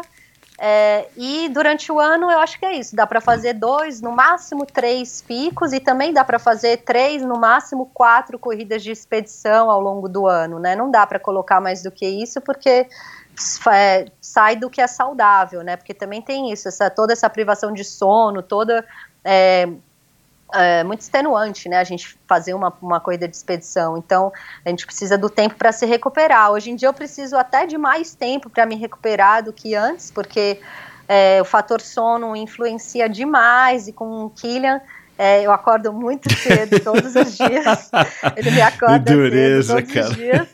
E, e assim, eu tenho a minha manhã para ele, então eu não sou aquela pessoa que acorda cedo e vai treinar. Minha rotina de treino é começa às 10 da manhã, às vezes eu saio meio-dia e também tenho que revezar com o Gui. Então eu treino todo dia, todo dia eu faço alguma coisa, mas é, eu, eu quero ter um equilíbrio, sabe? Eu não quero que o treino atrapalhe as outras áreas da minha vida. Então eu não treino mais até morrer igual eu fazia antigamente, assim. Eu só treino bem, foco no treino quando eu tô, sei lá, 12 semanas, mais ou menos, de, é, de alguma prova que eu considero alvo. Se tem uma outra prova intermediária no meio do caminho, eu uso como treino, eu não deixo de treinar nem antes nem depois e nem faço nada a mais para essa prova, que é no, o caso, por exemplo, das provas do circuito brasileiro, né, que a gente corre aqui no Brasil. Aí você até comentou da Confederação Brasileira, isso é uma coisa bem bacana que a Confederação fez, sabe, organizar o circuito brasileiro, que fazia muitos anos que não tinha um circuito brasileiro. Talvez eu, eu nunca tivesse visto um circuito brasileiro em todos esses anos de corrida de aventura e essa nova é, gestão que veio para é, dar um, uma guinada assim bem legal no, nesse sentido. Então a gente tem essas provas, são provas de 100 a 200 quilômetros mais ou menos. É, e está no cenário nacional inteiro. Então a gente tem equipes do Brasil inteiro competindo Máximo, e é. disputando, né? Equipes do Rio Grande do Sul excelentes, equipes do de Alagoas excelentes. Então também é, saiu um pouco de, de São Paulo, né? Assim do, do Sudeste de uma forma geral, né? Está bem tá bem brasileiro, assim, a final do, do brasileiro o ano passado foi em Alagoas, assim, foi muito legal.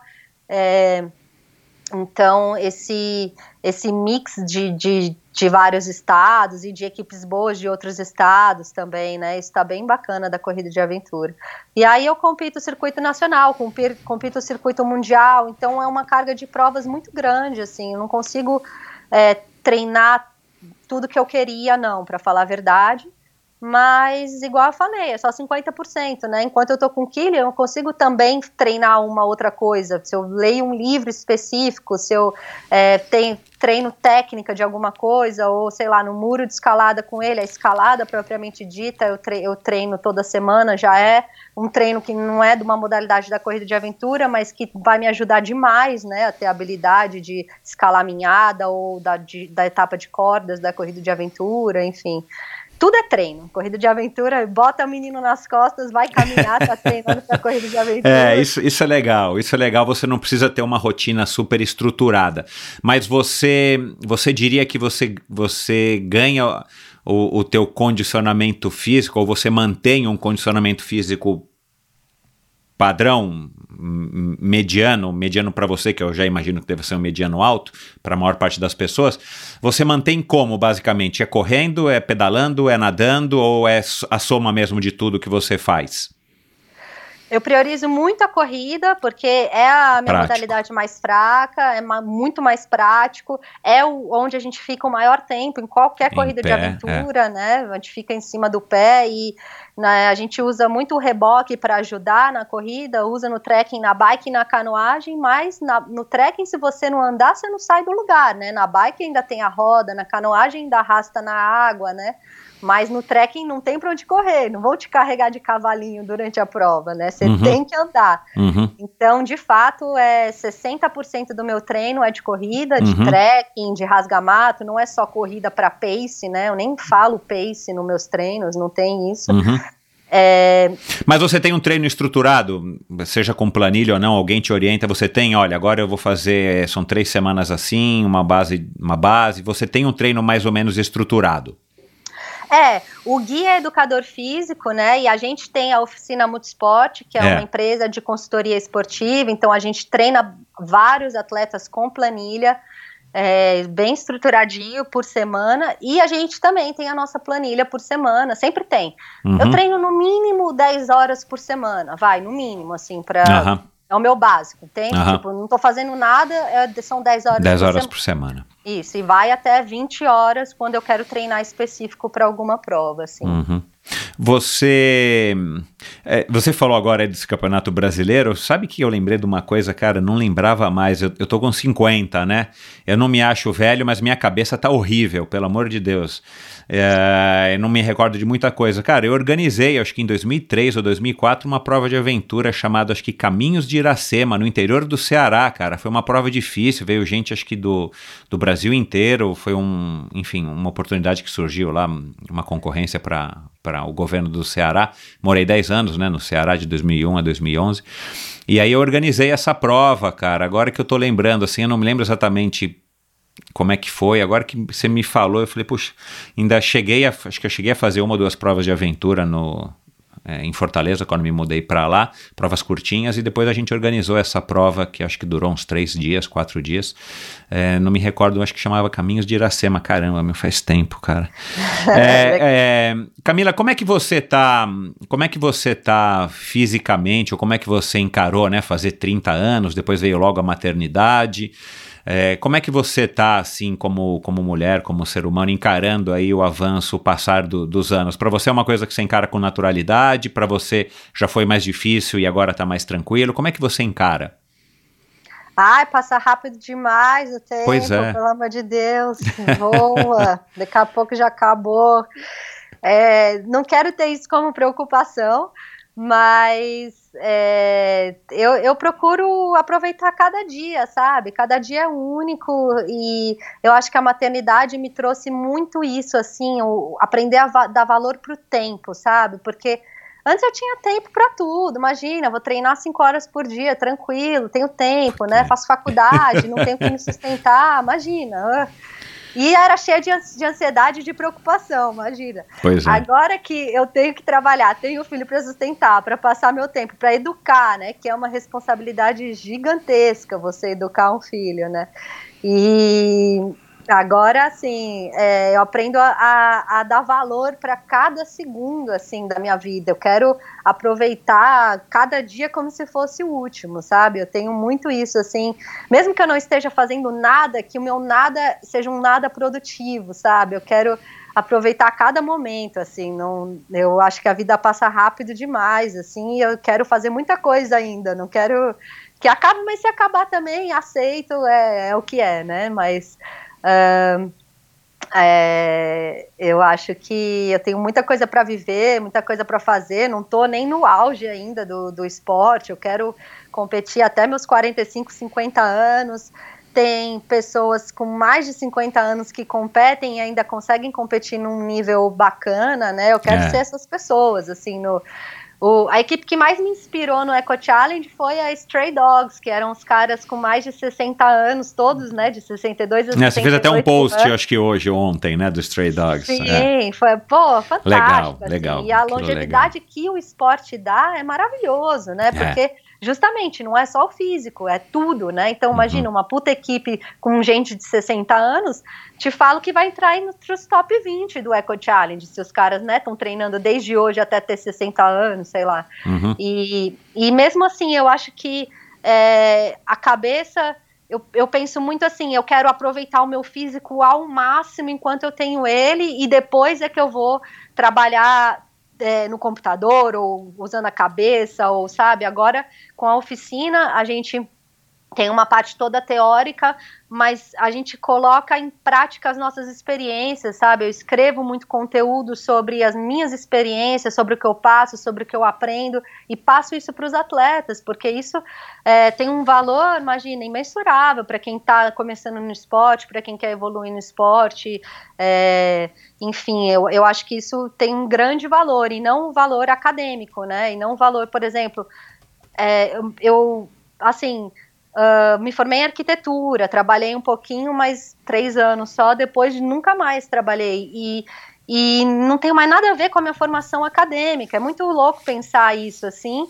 Tô bem, tô super feliz, mas assim, hum, quando eu tiver 60 anos, eu quero estar tá sendo muito produtiva quando eu acabar meu físico, né? Quando eu não puder mais, claro, fazer atividade física até morrer, mas quando eu não puder mais estar num nível competitivo, eu quero começar a explorar minha cabeça, usar, né, sentar no frente de computador para trabalhar, enfim, não sei com que vai ser, como vai ser, mas eu, eu me vejo muito produtiva ainda, é, depois de, de parar de, de ser atleta, né? Assim. Você você citou nessa live que eu assisti no, no teu YouTube, né? Qual que é o canal, desculpa, do nutricionista? Você pode falar aqui para quem quiser assistir, como que é o nome dele? Clínica 449. Isso, é. Clínica 449, exato. É que você, é, não sei quantos meses depois, acho que seis meses ou quatro meses depois de ter dado a luz ao Killian, você já foi participar da tua primeira prova e depois você foi, acho que, para Ilhas Reunião e ficou, é, enfim, tirando leite, né, para não secar o leite. E eventualmente até tomou o leite. É a segunda pessoa que eu ouço aqui no Endorfina. Nunca tinha ouvido falar ninguém, nenhuma, nenhum ser humano que, que, que, enfim, adulto, né, que houvesse bebido leite é, o próprio leite. E a Ana Augusta falou isso, você aí falou isso, eu achei muito interessante, achei interessante demais. É, e lógico, né, principalmente numa situação como, como um Ironman ou mesmo uma prova de aventura, principalmente a prova de aventura. Mas enfim, é, você logo voltou para as provas de aventura, você, enfim, enfrentou, pelo que você disse também, esse desconforto psicológico, né, de estar, tá, ah, eu devia estar tá com ele agora, ah, eu quero voltar logo, eu largo para chegar, que foi o que a Chubi disse, o que a Nora disse, acho que, que a que as meninas da Atena disseram, né, no próprio especial do Eco Challenge, enfim, ah, eu largo, mas assim, eu já quero logo chegar porque eu quero correr logo para chegar, né? Você disse isso. E cara, eu entendo completamente respeito e admiro mais ainda vocês por serem mulheres e terem tomado essa, essa atitude que não é uma atitude simples de tomar, né? Você tipo deixar um, um bebê recém-nascido por alguns dias para fazer a sua vida, que eu acho que é muito correto, mas eu sei que é uma decisão que não é fácil. É, você tinha alguma preocupação, tipo assim, meu, deixa eu voltar logo, porque senão se eu me acomodar muito aqui, daqui a dois anos eu não sei se eu vou conseguir voltar ou se eu vou querer voltar. É, ou foi mesmo um, uma ansiedade de voltar à forma, porque existe toda essa privação da forma física, né? A hora que você está gerando um bebê dentro de você, uma vida dentro de você, né? Você vai, o, o, corpo muda, você ganha peso, você vai ficando cada vez mais impossibilitado de fazer algumas coisas por conta de risco e tudo mais. E de repente, a hora que o bebê sai, é, tem toda aquela coisa bacana e tudo mais, mas de repente você fala, bom, agora eu tô leve, agora eu posso de novo, né, correr os meus riscos de, de eventualmente tropeçar, cair de uma bicicleta, é, ou até mesmo me desidratar um pouquinho né? Porque logo me hidrato e depois volto o leite, enfim. É, como é que você encarou isso? É, foi com o apoio de alguém? Foi uma, foi uma coisa que foi você foi aos pouquinhos se soltando e, e foi vendo que dava para conviver com esses fantasmas internos? Como é que foi essa experiência para você como mãe? É, eu, eu fui bem ativa durante a minha gravidez, eu acabei nem engordando muito, engordei 11 quilos só, e até os oito meses eu fazia caminhada, Uh, depois realmente a barriga ficou muito pesada, me doía, né, a base da barriga, assim, para fazer qualquer coisa. Depois que o Killian nasceu, quando ele tinha 15, quando ele, quando ele, quando ele tinha 15 dias, eu já voltei a caminhar de novo também. É, rapidinho já voltei a correr. E quando ele estava com três meses, eu recebi o convite daí para correr a prova que eu, ele ia ter oito meses, né, quando fosse acontecer, que era a Expedição Guarani, uma ah, prova sim. do circuito mundial, da etapa do circuito mundial no Paraguai, e com a Columbia Vida Ride, que ia ser a primeira vez que eu ia correr com a Columbia. Então, além de eu ter dado a luz de, de, né, do meu filho estar tá com oito meses e, naquela ocasião, e eu estar tá sem treinar toda uma maternidade, né, toda uma gravidez, é, era com uma das principais equipes do mundo, né? O que é um super elogio, né? Para você. Gratificante, sim, né? Porque sim. eu acredito que não tenha momento... sido por falta de opção de chamar mulheres, né? Eles simplesmente escolheram você por todos os fatores. Pois é, e mas por um momento eu falei, não, preciso pensar, não tô pronta, não tô pronta. E aí foi com muito apoio do Gui, né, que falou, não, imagina, você vai dar conta, eu vou te ajudar, vamos revezar, eu vou junto, eu levo o carrinho, vamos, vamos, vamos. é, por ele também foi, um, foi, foi assim, ele foi insistente, sabe, no começo, assim, porque ele via que eu era capaz, mas como eu tava muito insegura, sabe, eu, eu tava muito insegura, assim, mas é, ele sempre insistindo, sempre positivo, e aí me fez é, aceitar o convite e voltar a treinar bem, né? Então, uh, é, eu passava o dia inteiro com o Killian e saía só para treinar, às vezes fazia dois períodos de treino num dia para poder não ficar muito tempo longe dele. É, foi bem, foi bem intensa assim essa volta e E aí, bom, uma das minhas condições para ir para a prova era que o Killian fosse também e que eu pudesse amamentar nas áreas de transição, porque ele ia ter oito Máximo, meses, cara. né? E, e eu, caramba, né? A tua E ideia eu- era amamentar até quando? Ou você não tinha um prazo? Você queria amamentar até dizer chega? Até os dois anos eu queria amamentar, Uau. porque dizem, né, segundo a OMS, dizem que é, é a idade legal para criança amamentar até os dois anos. Então eu queria deixar até os dois anos. E eu sempre tive muita facilidade para ter leite. Eu nunca tive problema, assim. Eu até doei leite por um bom tempo, assim. As meninas iam pegar em casa e tudo. Mas é, durante a prova eh, eu amamentei nas transições, então eu pedi 15 minutos para eles em cada transição. E foi muito louca essa prova, porque caramba, né? Você vai com a equipe, melhor equipe do mundo, tendo que parar o dobro de tempo nas áreas de transição. E mesmo assim a gente ganhou, é porque assim, tava o universo conspirando muito forte a nosso favor, sabe? Tinha uma equipe francesa até que eh, chegou em sexto no, no Eco Challenge, eles estavam nessa prova também. E disputando, né, é, é, o tempo todo, mas igual você falou que as meninas falaram, a minha, a minha, é, minha força era chegar logo na próxima área de transição o mais rápido possível, né, e hoje em dia que ele não vai mais para as provas, eu tenho a mesma cabeça, eu quero largar, porque eu quero ser a mais rápida, eu quero fazer tudo o mais rápido possível para voltar para ele, assim, e nossa, foi uma experiência demais, assim, foi para sempre, né? Vai estar guardada aqui, porque ah, foi muito especial. A gente teve um amigo, o Arnaldo, que trabalhava com a gente na época, que foi é, o babá de ventre que a gente falava. Ele segurou as pontas do, do Killian enquanto eu estava na, né, nas, nas, na- nos trechos, e aí chegava na área de transição, tava ele lá. é, um- uma mão era a, a bombinha de tirar leite, a outra era o Killian. Ele me dava os dois, vai, ia um em cada peito, assim. e depois, durante as pernadas, meu peito enchia demais, enchia demais, porque eu tinha muito leite. Então eu ia tirando, e como você falou, né? Chegou um ponto que a gente estava bebendo leite, misturava o pozinho com cappuccino e tomava, porque, poxa, tem muito nutriente aqui, não, não, não podemos desperdiçar. Caramba, Não era a coisa meu. mais gostosa do mundo, mas era muito nutritivo. Então, é, te mandou ver, o Gui também bebeu. A tua mãe E- apoiou essa tua iniciativa? Minha mãe sempre Foi o primeiro neto da tua né? mãe, né? Sim, eu sou Isso. filha única, né, por É. parte de mãe. E Ela minha mãe aprovou? sempre acha tudo uma loucura, mas depois aceita e super se orgulha, assim, depois que dá certo, né? Aham. Mas é, ela, em momento algum, é, vai contra as minhas decisões ou o que eu falo, enfim, ela super me apoia sempre, né? Uhum. Vocês têm uma E relação que deve ser super bacana, né? Sim, a gente se dá super bem, sim. E depois, na Ilha da Reunião, foi a primeira vez que eu viajei sem o Killian, né? Que daí Isso, foram é, 18 é. dias. Ele ficou com a minha mãe, aí ele já tinha um ano e dois ou três meses.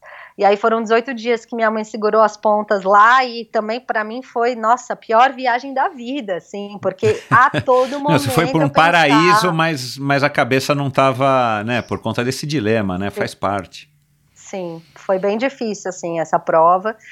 Foi difícil, foi legal, voltei e tal, mas, é, sabe, é, eu não gosto desse sentimento de estar lá querendo não estar lá, é. né? Porque na corrida de aventura a gente tem que viver aquele momento, é só aquilo É. que importa, né? É. E eu ficava o tempo todo com a cabeça no Killian, assim, então isso não foi muito legal, não, não foi muito Uhum. bom, não. Como é que você. Assim, né? A, a gente conversou bastante até agora aqui e, e no, e no próprio. No próprio é, especial, né? Do, do Eco Challenge.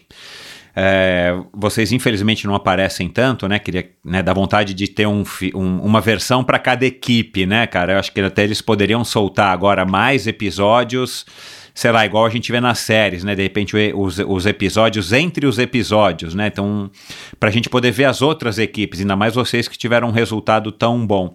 Mas enfim. É, e, e, e, a gente vê, né, por exemplo, a equipe do Nathan e tal, parece que não teve grandes perrengues, né? Passaram aquele frio ali, depois o barco virou no final. A gente não vê de fato na televisão, e eu tenho conversado muito com o, com o Joe Escobar, né, que é um amigo meu da época das provas de aventura, que vocês conhecem também, que estava lá em Fiji.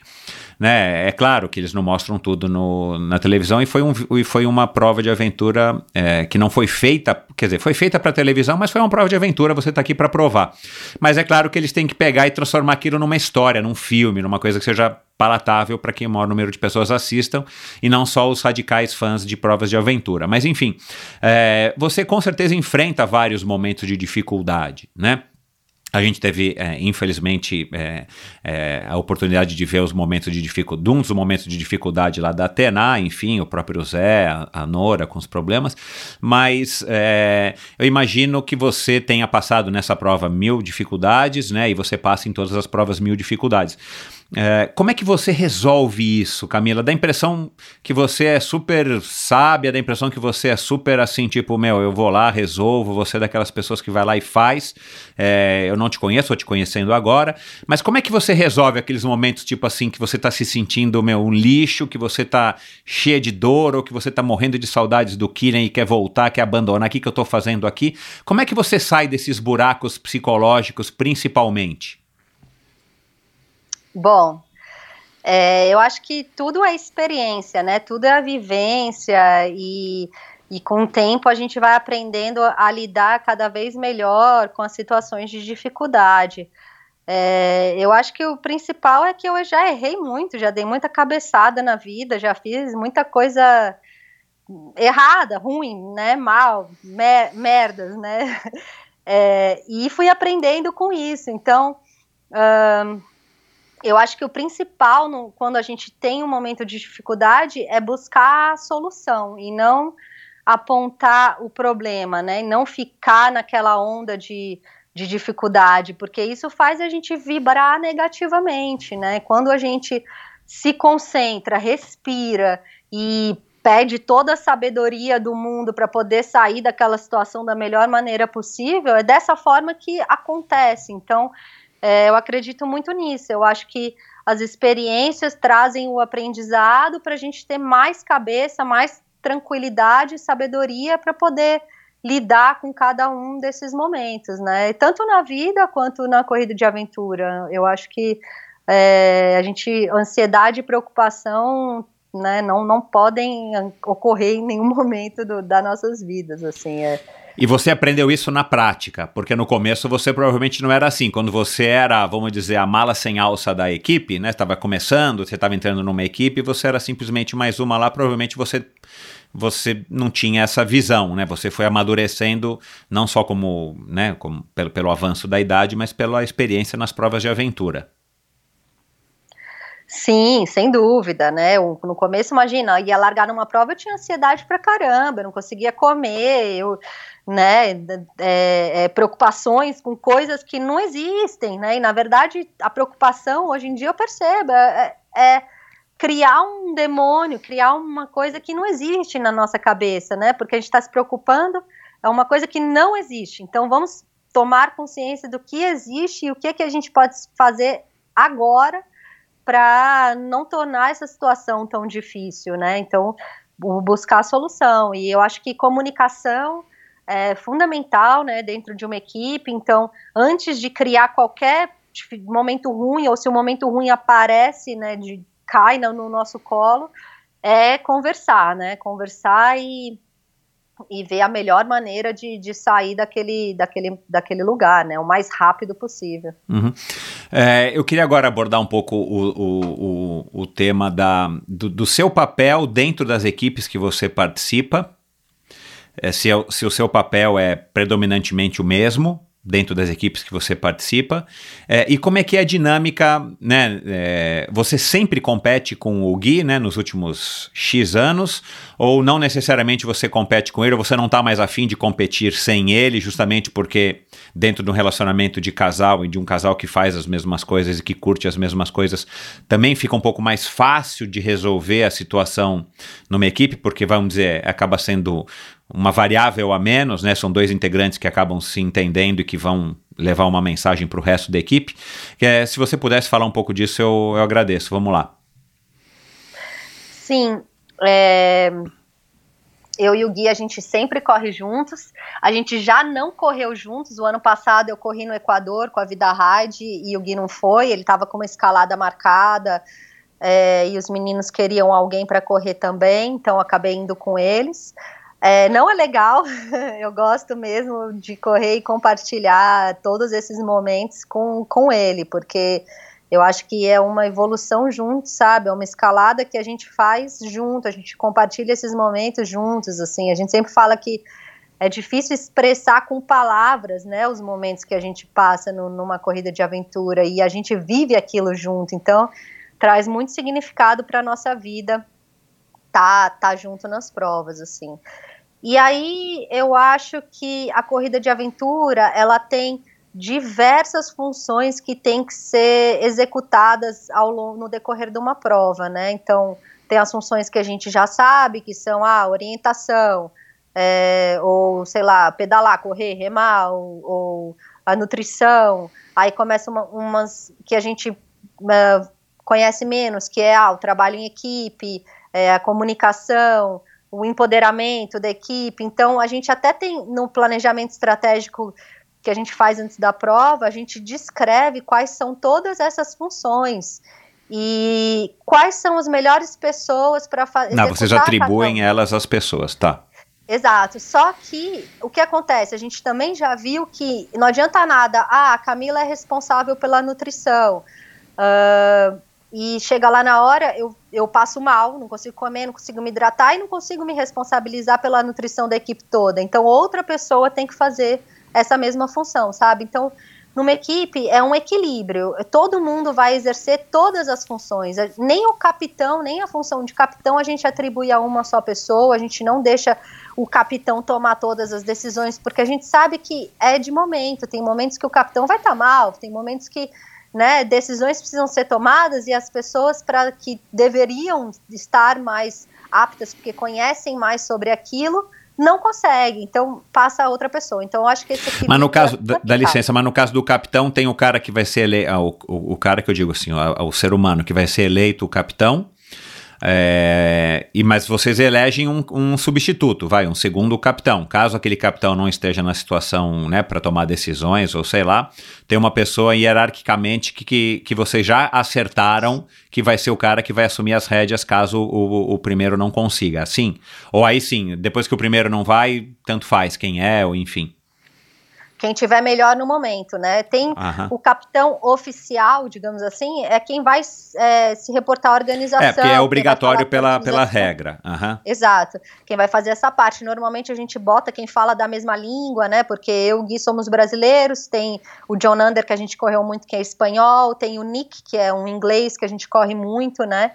E, e tudo isso é se, se, se faz com a construção de uma equipe, né? Com confiança e com comunicação. Não é do dia para a noite que eu vou atribuir uma função a uma pessoa claro. que eu nunca corri junto, né? Se eu nunca corri junto, eu sei que eu tenho que desempenhar 20 funções. Eu sei que eu vou ter que fazer isso em algum momento, mesmo estando mal, porque eu não posso confiar ou garantir que outra pessoa vai fazer o que ela nem sabe que tem que fazer, Exato, sabe? claro tomar consciência. Então, quando você tem uma equipe coesa, você sabe que todos ali têm consciência de todas as funções que precisam ser desempenhadas e você confia no outro para desempenhar aquela função no momento que precisar, se você não tiver apto, sabe? Então, uhum. isso se constrói, né? Não é do dia para a noite que que você sai como equipe nesse nível, né? Assim. Uhum. E aquelas funções é, nas entrelinhas, por exemplo, é, uma pessoa que vai sempre apaziguar os ânimos, uma pessoa que, né? Porque há desentendimentos, né? É, eu não sei numa equipe de ponta como a sua qual é o nível dos desentendimentos, mas aí eu faço uma reflexão pelas, pela, pela minha relativamente pouca experiência em esportes em equipe, mas principalmente nas corridas de aventura, né? Que há sim aquela necessidade, tipo, é, eu já competi é, não junto com a Atena, mas já tive em situações que a gente estava perdido junto com a Atena, junto com a própria Cris e a equipe dela, Cristina de Carvalho, que tem um tempera tinha um temperamento muito explosivo, né? E tal, a, a Karina, enfim. E eu lembro de situações que hoje eu dou risada, mas que na hora ali no meio do mato eram situações não muito legais, né? É, inclusive na minha nas minhas próprias equipes. É, e aí eu acho que surgem naturalmente, é tipo assim, aquela turma do deixa disso, né, que a gente costuma dizer, não em prova de aventura, mas assim, aquele cara que não tá querendo é, que haja conflito, porque o conflito de fato não leva a nenhum lugar, ainda mais se você tá perdido no meio do mato, no meio de uma prova, né, ou tem aquela pessoa que é a pessoa que é o calado, que não fala nada e que vai aguentando, aguentando, aguentando, aguentando, né, o navegador tá errando, errando, errando, o cara não fala nada, mas quando o cara fala, o cara explode, né? E aí pronto, passa o resto da prova sem falar com você. Eu estou dizendo, é, eu queria saber nesse sentido assim, se você tem ou se você já descobriu ou se o Gui já chegou para você e falou, ah, a Camila é aquela que faz isso. Não, tem que tomar cuidado porque a Camila é assim. Não, a Camila é ótima porque a Camila vai lá, abraça, dá um beijinho, acolhe, olha, não briga, não chora, não desespera. Você tem alguma função dessa que é predominantemente tua pelas suas características pessoais? É engraçado isso aí. É, eu acho que isso tudo se dissolve quando a equipe fica, vira uma equipe coesa, sabe? Mas assim, se eu fosse correr numa equipe que eu nunca corri antes, né? Assim, eu acho que eu sou uma pessoa extremamente organizada, então toda a logística pré-prova, é, o detalhe, cada lugar de cada coisa dentro da caixa de abastecimento, como eu vou colocar o passo a passo é, para antes de cada área de transição, passar o plano com a equipe, eu gosto de fazer, então antes, galera, a gente vai chegar lá, vamos agir dessa dessa forma, a caixa vai estar tá assim, a gente já separou, é só isso que a gente precisa pegar, né? Não tem necessidade de alguém precisa de mais alguma coisa nessa área de transição. Então, ó, fulano precisa ver a bolha no pé, então eu encho a sua água. É, eu acho que você já pessoa... você já é responsável por fazer isso a hora que vai se aproximando do, do, do da área de transição do, do PC, sei lá. Isso, é uma coisa que eu tenho mais facilidade. E também com, com relação à nutrição, assim, eu gosto bastante de, de nutrição, me interesso e quero sempre evoluir na área. Então, durante a prova, galera, vocês estão comendo, vocês estão ah, se tá. hidratando, né? Busco todo mundo, vejo quanto de água todo mundo está levando para poder fazer um cálculo, ah, vamos ter tanto X tempo, para saber se ninguém vai desidratar ali ou está desidratando no meio do caminho, né? Uhum. E, e assim, também, não sei como eu era antigamente no, no perfil temperamental, assim, mas hoje em dia eu sou total de apaziguar, assim, sou zero briga, quero resolver e sair dali o mais rápido possível, sabe? Uhum. Então, quando tem alguma treta, eu. Não, não, não, pera, vamos botar a cabeça no, na solução, né? E não na briga aqui. Uhum. Você na live de, de anteontem, né, na live do, do Boa, da Boa, você teve uma hora que eu anotei aqui, você falou alguma coisa, né, do, do, do, de que é um esporte do futuro e tal. A gente falou um pouco disso aqui no começo do nosso bate-papo hoje, é, pelo fato de estar competindo junto homem com mulher. E você citou, imagina um time de futebol com cinco homens e seis mulheres ou vice-versa e tal. É, você acha, por exemplo, que pode ser uma uma, sei lá, ou uma outra categoria, ou uma evolução, não sei como é que a gente daria o nome, das corridas de aventura, de repente ser, serem equipes mistas de fato, dois homens e duas mulheres, porque aí eu te digo, né, pela minha experiência pessoal, quando a gente começou as corridas de aventura aqui no Brasil, não tinham muitas mulheres. A verdade é essa. Né, independente da gente gostar ou não, qual é o motivo, não tinham mulheres. Não tinham mulheres praticando quase o triatlon, não tinham quase mulheres praticando ciclismo. Né? Eu lembro direitinho, já falei disso algumas vezes aqui no Endorfina, ia para a USP, né, que você sabe que é o lugar onde a gente vai pedalar o mais comum aqui de São Paulo, né, uma espécie de, de, de, de pista de treinamento, né, não só de corrida, mas de ciclismo. Você ia para USP, sei lá, tinham cinco mulheres, seis mulheres quando tinham. E claro que você nunca via elas juntas, né? Então, assim, você conhecia todas as mulheres que estavam pedalando. Cara, hoje em dia o cenário mudou completamente, felizmente, né? Já, né? Já não era hora.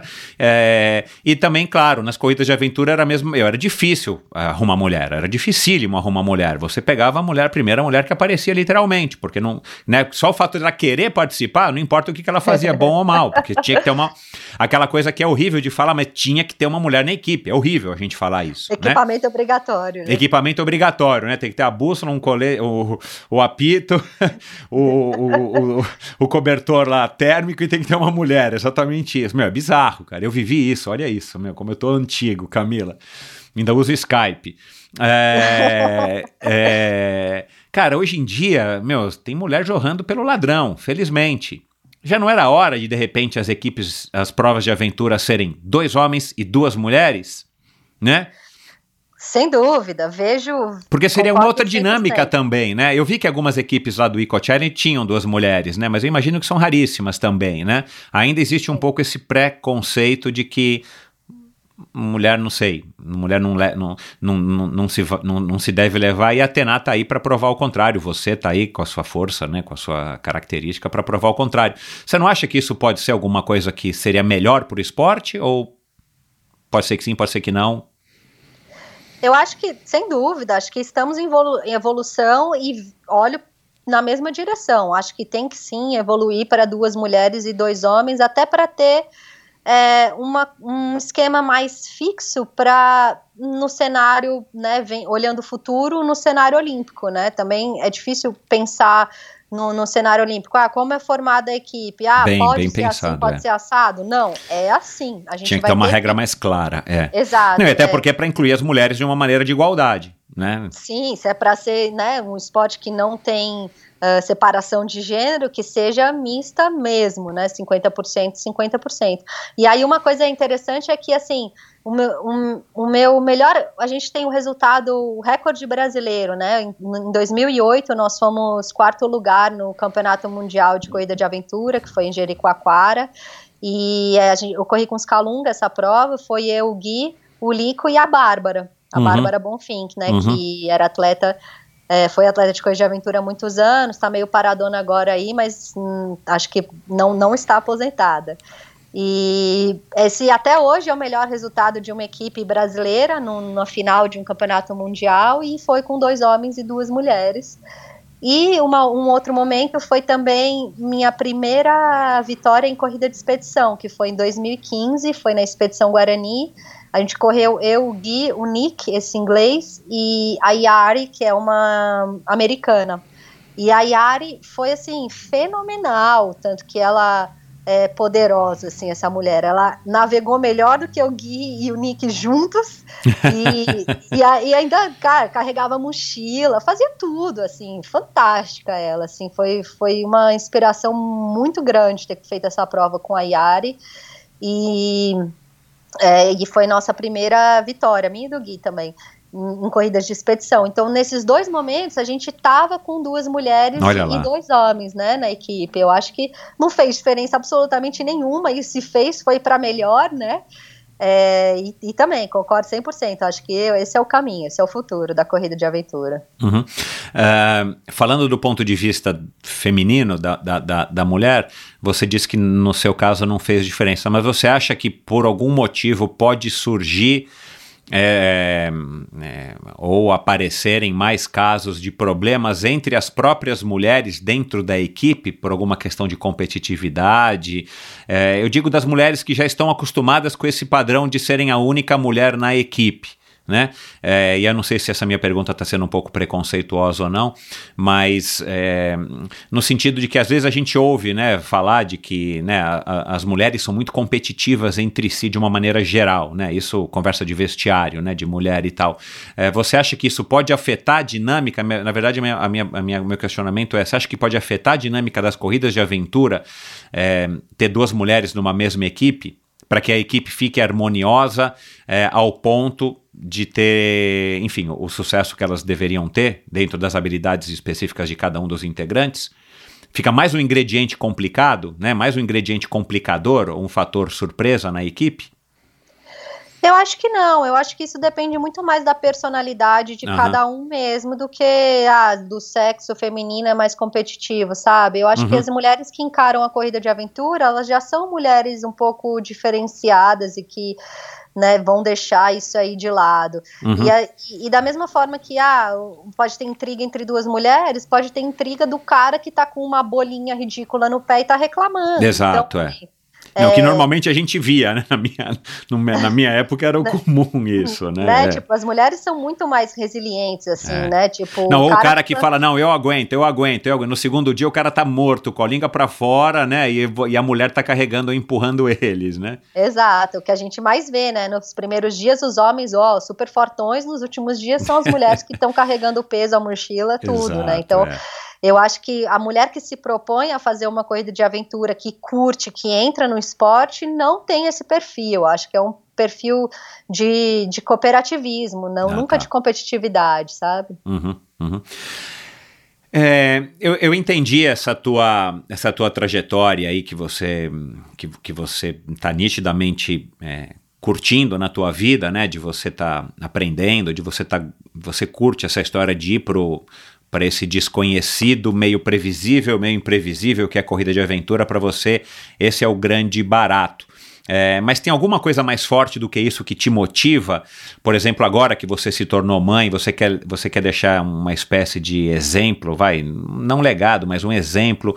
É, o que, o que mais que te motiva hoje, né? Hoje, com 35 anos, é, mãe, enfim, né? De um, de um garotinho aí de 3 anos.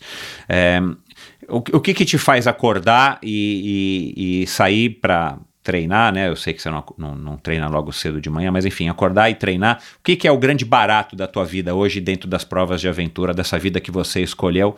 Que também é outra coisa que, que é. Como é que eu posso dizer assim? Acaba sendo um privilégio, né? Você acabou se dando bem com o Gui, que curte fazer as mesmas coisas que você, né? Embora mais desorganizado, embora mais alta montanha e você mais chão, mais mato, enfim, é, pelo que eu vi nas lives, né? Não, não conheço o Gui, mas é, isso é um, é um grande privilégio, né? Vocês conseguirem se entender e levarem uma vida nesse estilo que, que é super bacana. O que, que te motiva, assim? O que, que você acha que é a, a, força motriz que te dá tanta energia ao ponto de você ser essa pessoa mega super poderosa dentro das provas de aventura?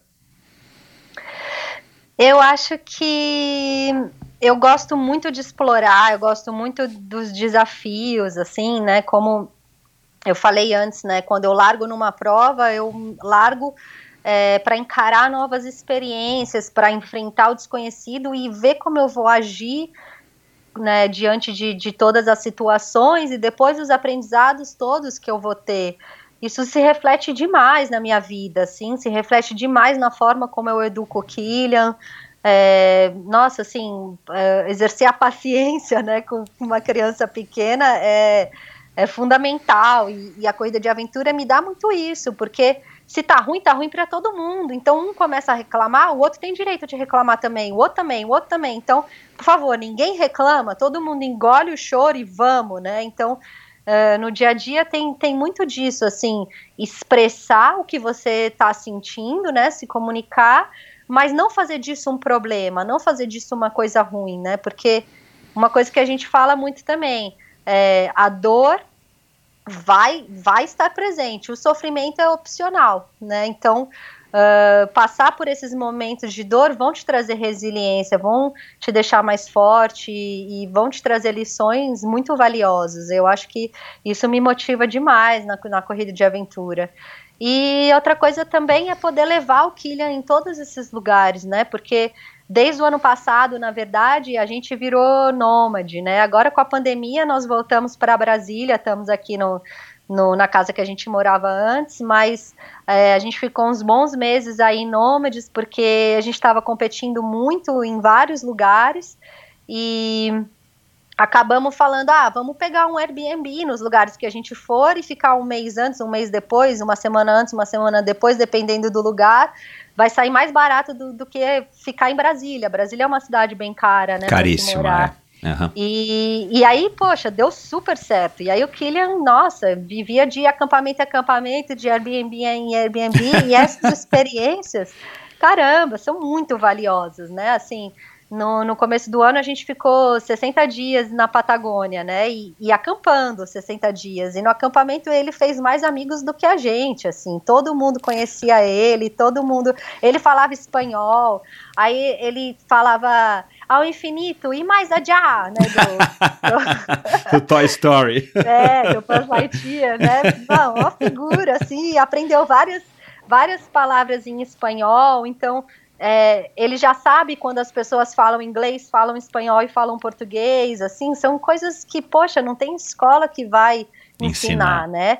E, e aí eu quero levar. E assim, daqui a pouco, de fato, ele vai ter que ir para uma escola, não sei que a gente realmente resolva fazer um homeschooling com ele e continuar na vida nômade e tudo mais, mas o que a gente preveu foi que daqui né, pouco tempo ele vai ter que entrar numa escola e a gente vai.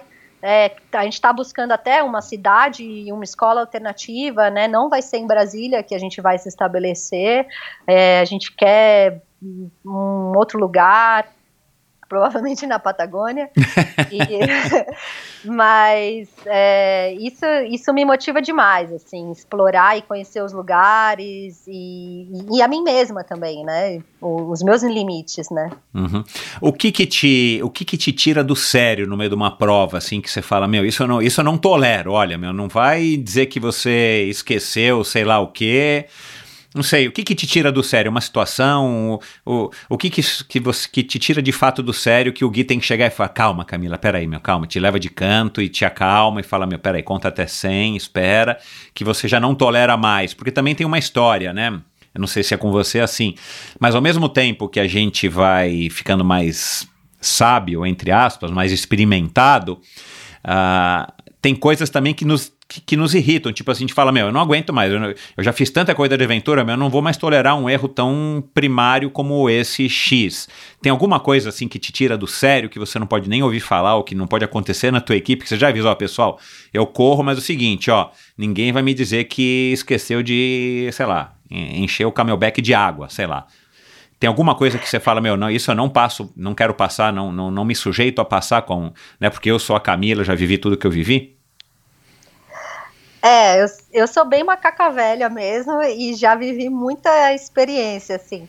Tem, eu também aprendi a ser mais paciente, a ter mais compaixão, isso é uma das características importantes que a gente tem que ter dentro da equipe, né? Então, ah, sou Dalai Lama, assim, em alguns momentos. é, Maria Teresa tem... de Calcutá. Exato, mas assim, é, eu, eu, percebo, eu, eu, percebo, eu tenho uma sensibilidade para no pré-prova é, fazer lá o, o cheque da personalidade da pessoa, sabe? Eu já consigo ver pela organização dela, pelo pré-prova dela, pelo documento, a planilha do, do Excel que a gente gosta de mandar, com, desenvolvendo toda a estratégia da equipe. Tem pessoas que nem respondem a planilha, que a gente nunca correu, sabe? E aí eu puta merda, já sei que esse cara vai me dar trabalho. E dá, né? E aí, de fato, eu não tenho a mínima paciência para lidar. E aí o Gui tá na equipe para isso também, porque ele, nossa, ele tem uma paciência assim incalculável. Então, Entendi. Quando a pessoa é, ocorreu, assim, a prova que eu, que eu me recordo que eu tive a pior uh, relação com um outro membro foi uma prova na Nova Zelândia, na Godzone, que foi em 2013. E, nossa, foi muito difícil. No pré-prova, eu já percebi que um dos caras que iam correr com a gente era um neozelandês.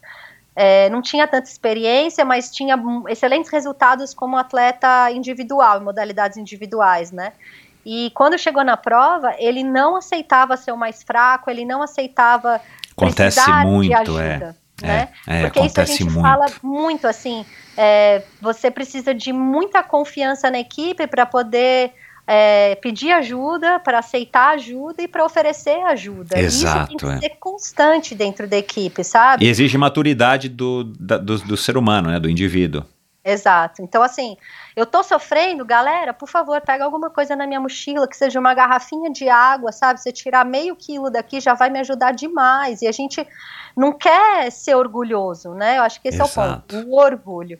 É, e o orgulho me incomoda, porque não é, não é sobre isso, a corrida de aventura não é sobre isso. Você está no esporte errado, colega. Vai continuar no seu esporte individual aí, porque aqui não tem, não tem, não tem espaço para para ser orgulhoso, né? A gente está uhum. trabalhando em equipe, a gente é uma coisa só. Né? Uhum. Eu sou você, eu sou você, eu tô vendo que você está sofrendo, eu tô sofrendo também. Então fala o que, que você precisa, né? Desembucha. Eu preciso, né, você precisa de ajuda, que que, né, e nessa situação na Nova Zelândia, a gente ia ajudar esse cara, eu, tipo, botava a mão nas costas dele para empurrar, né, para ajudar numa subida, ele batia na minha mão, era nesse nível, assim, tipo, I don't need your help super ríspido, sabe? É. é isso é, o cara, o cara tá é. acostumado a se virar sozinho num esporte individual que é ele contra ele mesmo e mais ninguém. Na hora que você tá numa equipe, você tem que ter esse senso de, de comunidade, né? Mesmo que seja essa microcomunidade, porque de fato é enfim, é uma receita que tende a dar errado, né? Eventualmente vai dar errado numa prova de aventura, ainda mais quanto mais longa ela for, né? Sem dúvida. Você é, para falar a verdade, eu, né, eu, eu conheço o Nathan lá de trás, nem, nem lembrava mais dele, de que ele iria eventualmente ter participado do, do Eco Challenge. Eu acho que eu até vou conseguir gravar com ele em janeiro ou fevereiro, né, que eu tô super animado já. Ah, mas, cara, ele tá super velho, né, no vídeo, assim, né? É engraçado porque eu não me vejo dessa. Ele, ele tem dois anos a menos do que eu, ele tem 48. Ele disse lá em algum momento, eu acho que na live que você fez anteontem, você não sabia a idade dele, ele tem 48. Mas ele tá com um aspecto bem mais grisalho do que eu, ainda mais quando ele tá com aquela barba cerrada no meio da prova. Cara, e, e dá pra ver que ele tá muito. muito, muito, muito é, muitos trechos ele tá sem camisa, né? Aí você vê que ele não. Eu não sei como é que era a forma física dele antes, o visual físico dele antes, mas você vê que o cara não, não tem aquele físico do cara que fez 50 Ironman em 50 dias em 50 estados. É, que, aliás, uh, o, o Ico, você ganhou, né? Um, um, em 2009, eu quero falar rapidinho disso também.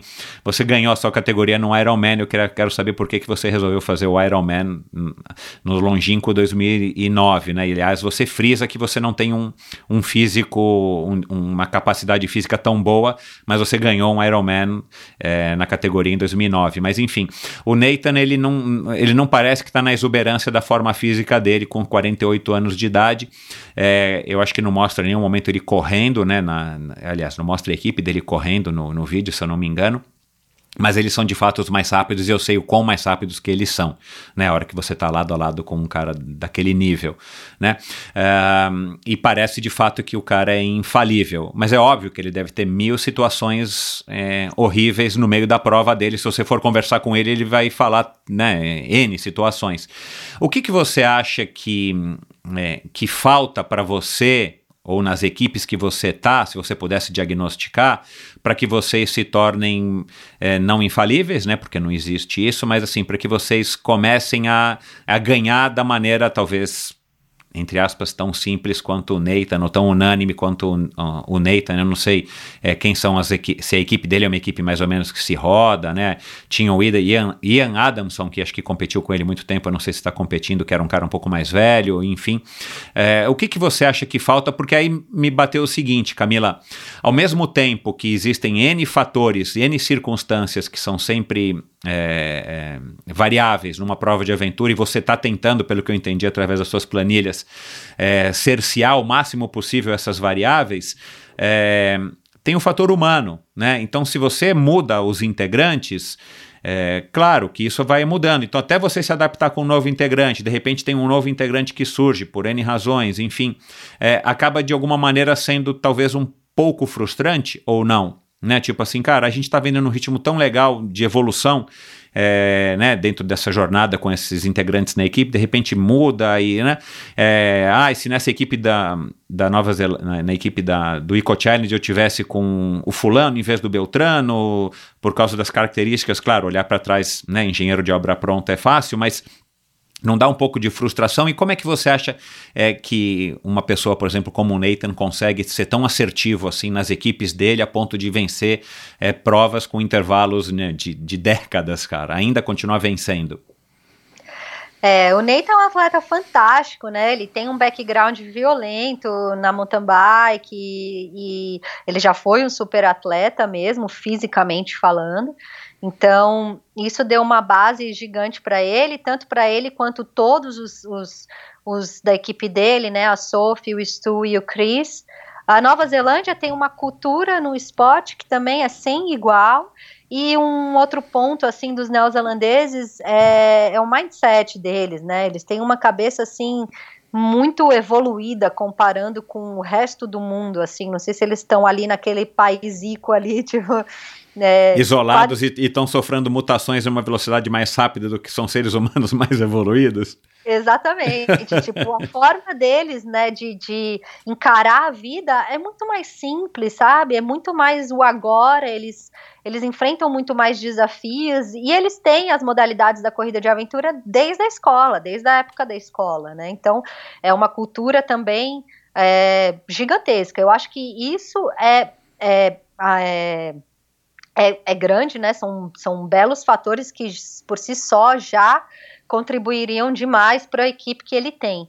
É, depois tem, um, tem uma coisa que é teve uma, o lance da regra de nacionalidade que favoreceu eles demais, assim, eu não gosto de entrar muito nesse mérito, porque é mérito deles totalmente, ter quatro neozelandeses que andam pra caramba, né, mas é difícil ter quatro brasileiros que andam pra caramba, então quando a gente entrou na Colômbia, né, a nossa equipe dos sonhos, por exemplo, sou eu, o Gui, o Nick e o John Under. Então, um espanhol, um inglês e nós dois, né? Com essa equipe a gente a gente acha que a gente ganhava deles. Uhum.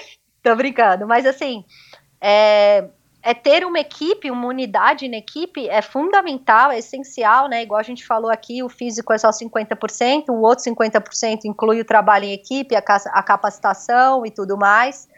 Eles têm uma capacitação violenta, eles né, descem rio de caiaque, todos fazem, tipo, ninguém tem medo de enfrentar qualquer coisa que acontece lá, né? Então, que acontece durante uma prova de aventura. Então, isso também é, contribui. E, e, assim, é um caldeirão de coisas, são muitos itens, né? Que Tipo, todas as equipes são 90% e eles são 99%. Então, assim, é pouca diferença, mas é o 1 mais 1, né? Igual as pessoas falam, né? Se você faz 0,1 todo dia, é melhor do que não fazer nada todo dia, né? Que no final você tem um, um belo resultado. Eu acho que o deles é isso. Todo mundo é bom em um monte de coisa, mas eles são um pouquinho melhor do que todo mundo em tudo, né? Uhum. E eles cobrem tudo isso, né? É claro que a navegação é, faz toda a diferença, né? Porque é, se você estiver fazendo força no sentido contrário, como eu costumava fazer, não resolveu muito a minha vida nas provas que eu participei.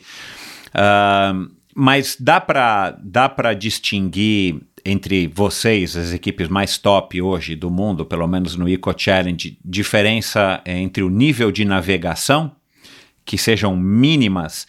É, tipo, acho que foi a equipe deles, né? Ou teve a, a equipe a outra equipe da Nova Zelândia, né, que resolveu fazer uma varação ali, foi mostrou no mapa ali da Eco Challenge, em vez de eles fazerem a volta, né, e teve aquela equipe lá de trás que resolveu então voltar para fazer o caminho mais longo porque era noite, enfim. É, entre vocês, top, é, existe essa diferença ainda da navegação ou a navegação, tipo, vocês praticamente zeram, vai?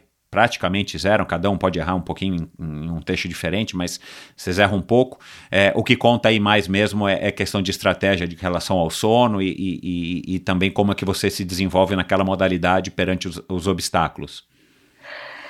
Sim, eles também erram na navegação, eles não fazem nunca uma navegação perfeita, né? Em alguns momentos que a gente já se encontrou, a gente viu que eles é, erram. Né? Ele, uma característica deles que Agora, hoje em dia, quando, como a gente leva o localizador, o Yellow Brick, depois dá para estudar o percurso que eles fizeram, né, na prova. Isso é muito ah, legal. Ah, vocês têm acesso a isso? Isso, depois da prova a gente analisa todos os percursos, que legal. Tempo. É um, nossa, uma ótima ferramenta assim para estudar outras equipes. E o que eu percebo é que eles fazem o menor caminho, sabe? Sempre. Se não tem trilha ou seja lá o que for, eles escolhem o menor caminho. Então é, são linhas retas que eles fazem. Eles não fazem contorno em lugar nenhum. Assim. Eles vão azimutando. É, e, e eles têm é, o, o, conjunto de equipe sensacional, né? O, o, Nathan tem uma. Talvez o Nathan seja o mais fraco da equipe hoje em dia, igual é, ele até né, postou. Ele falou: espera eu sair da equipe para vocês verem o que vai acontecer com, com essa equipe, né? Mas o que ele passou, as experiências que ele viveu durante a vida e ele conseguiu passar isso para os outros membros, né? De fato, eu acho que é, o legado dele tá, né? Estabelecido e ele tá, tá feliz se ele se aposentar hoje. Até ele tentou se aposentar um tempo atrás e, e voltou. É, a corrida de aventura não sai dele. E, mas assim, é, mais um ponto é, é a cabeça. Eles, eles, poxa, imagina, você ganhou seis vezes o campeonato mundial. Você não entra para uma prova achando que não vai ganhar, né? Uhum, uhum. E todas as outras equipes perderam seis vezes ou mais. Então, todas as outras equipes já entram com a cabeça de, ah, fora Seagate é capaz da gente, né? Fora a Nova Zelândia é capaz da gente. Então, eu acho que essa virada de chavinha precisa ter, assim, minha e de todos os outros que querem um dia ganhar deles. Não que a gente vá ganhar, mas é, se a gente não acreditar. Exato, é, tem que ter esse né? objetivo, claro. Exato, é, o é. primeiro passo, assim. E até esse ano, na, numa prova que a gente fez em fevereiro na Patagônia, o Patagônia Ride, foi eu, o Gui, o Nick e o John Under. É, a gente disputou demais com, com a equipe francesa de novo. E, e, gente, e todas as vezes que eles passavam a gente, a gente via que eles estavam fisicamente muito mais fortes do que a gente, sabe? E, e, a gente entregou a corrida, porque a gente falou, ah, agora acabou a navegação, porque a gente ganhava na navegação deles, ganhava na navegação. E aí eles passavam a gente na pernada, passavam a gente no físico. E aí, um dado momento, é, a gente entregou, falou, ah, falta duas pernas, não vai ter mais navegação, já era. E o John Under, em nenhum momento ele arredou, ele do começo ao fim, ele, a gente tem que acreditar, a gente tem que acreditar, vamos, vamos, vamos, vamos, vamos, e ficou jogando a gente para frente. E no final, na última perna, na última mesmo, os caras quebraram a corrente da bike e a gente ganhou a prova. Foi simples assim, tipo, a gente passou eles assim, a gente ouviu o estalo e um grito, e aí viu, era uma subidona gigante assim de, de bike, a gente né, passou eles, eles estavam descendo da bike para ajeitar a corrente.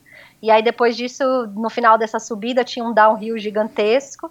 É, e aí a gente ganhou, chegou 20 minutos na frente deles é, depois de uma prova de expedição, né? Então, assim, foi, foi uma vitória fantástica e, e, me fez mudar demais o pensamento nesse sentido, sabe? Fisicamente a gente não estava lá, era, era nítido isso, mas é, a gente não perdeu a esperança, né? A gente foi até o fim acreditando, assim. Então, eu acho que todas as equipes que estão em, em segundo, quando a Nova Zelândia está em primeiro, já estão super conformadas, sabe? De estar tá em segundo, já estão felizonas de estar tá em segundo, é, já se sentem é. até campeã, campeãs. Exato. Sabe? Uhum, então, uhum. eu acho que a gente tem muito esse posicionamento, todos nós, assim, da corrida de aventura, e eu acho que essa chavinha aí precisa ser mudada para a gente começar a ganhar deles. É. Uh, eu, eu tenho a impressão, já disse isso aqui em outros episódios, outras ocasiões aqui no Endorfina, eu acho que o brasileiro, de alguma maneira, tem essa cultura, né? Tipo, né? Provavelmente você é, recebeu muitos comentários nesse tipo, tipo, ah, Camila, legal, mas quinto já tá ótimo, né? Vocês foram super bem, quinto já tá ótimo, né? É, e, e, às vezes eu tenho a impressão que é, algumas culturas, principalmente a cultura americana, não é muito assim, né? Tipo, o americano quer que o filho sempre esteja ganhando, o americano já, já cria o filho nessa sensação de que, meu, você tem que ser o melhor, você tem que ser o melhor, você tem que ser o melhor. E aqui, talvez, né, eu lembro direitinho, cara, eu né, quando eu era moleque, fazendo minhas corridinhas São Silvestre, polo aquático e tal, as pessoas, tipo, não, tá ótimo, você já faz, não, tá bom, você já correu para tanto, e de repente eu acho que isso acaba, de alguma maneira, sendo enraizado na nossa cultura, que, que fica difícil da gente se livrar, né, não sei se é o caso aí agora do, dessa cena das corridas de aventura, mas eu acho que faz parte da cultura do brasileiro se conformar, não, é, pelo menos eu fui para as Olimpíadas, não, legal ir para as Olimpíadas, é óbvio que é o máximo, mas cara, se você puder ir para as Olimpíadas para competir e para quem sabe chegar num top 10, top 20, né? E não só, ah, eu já estou na Olimpíada, acabou, teu resultado já foi conquistado, eu acho que a gente talvez tivesse um pouco mais de, talvez mais de resultados, enfim, mas é difícil se livrar dessa cultura. É, se a gente puder generalizar antes da gente encerrar aqui, caminhando agora para o final, Camila, é, você acabou de falar aí de uma equipe dos sonhos, tua equipe ideal e tal.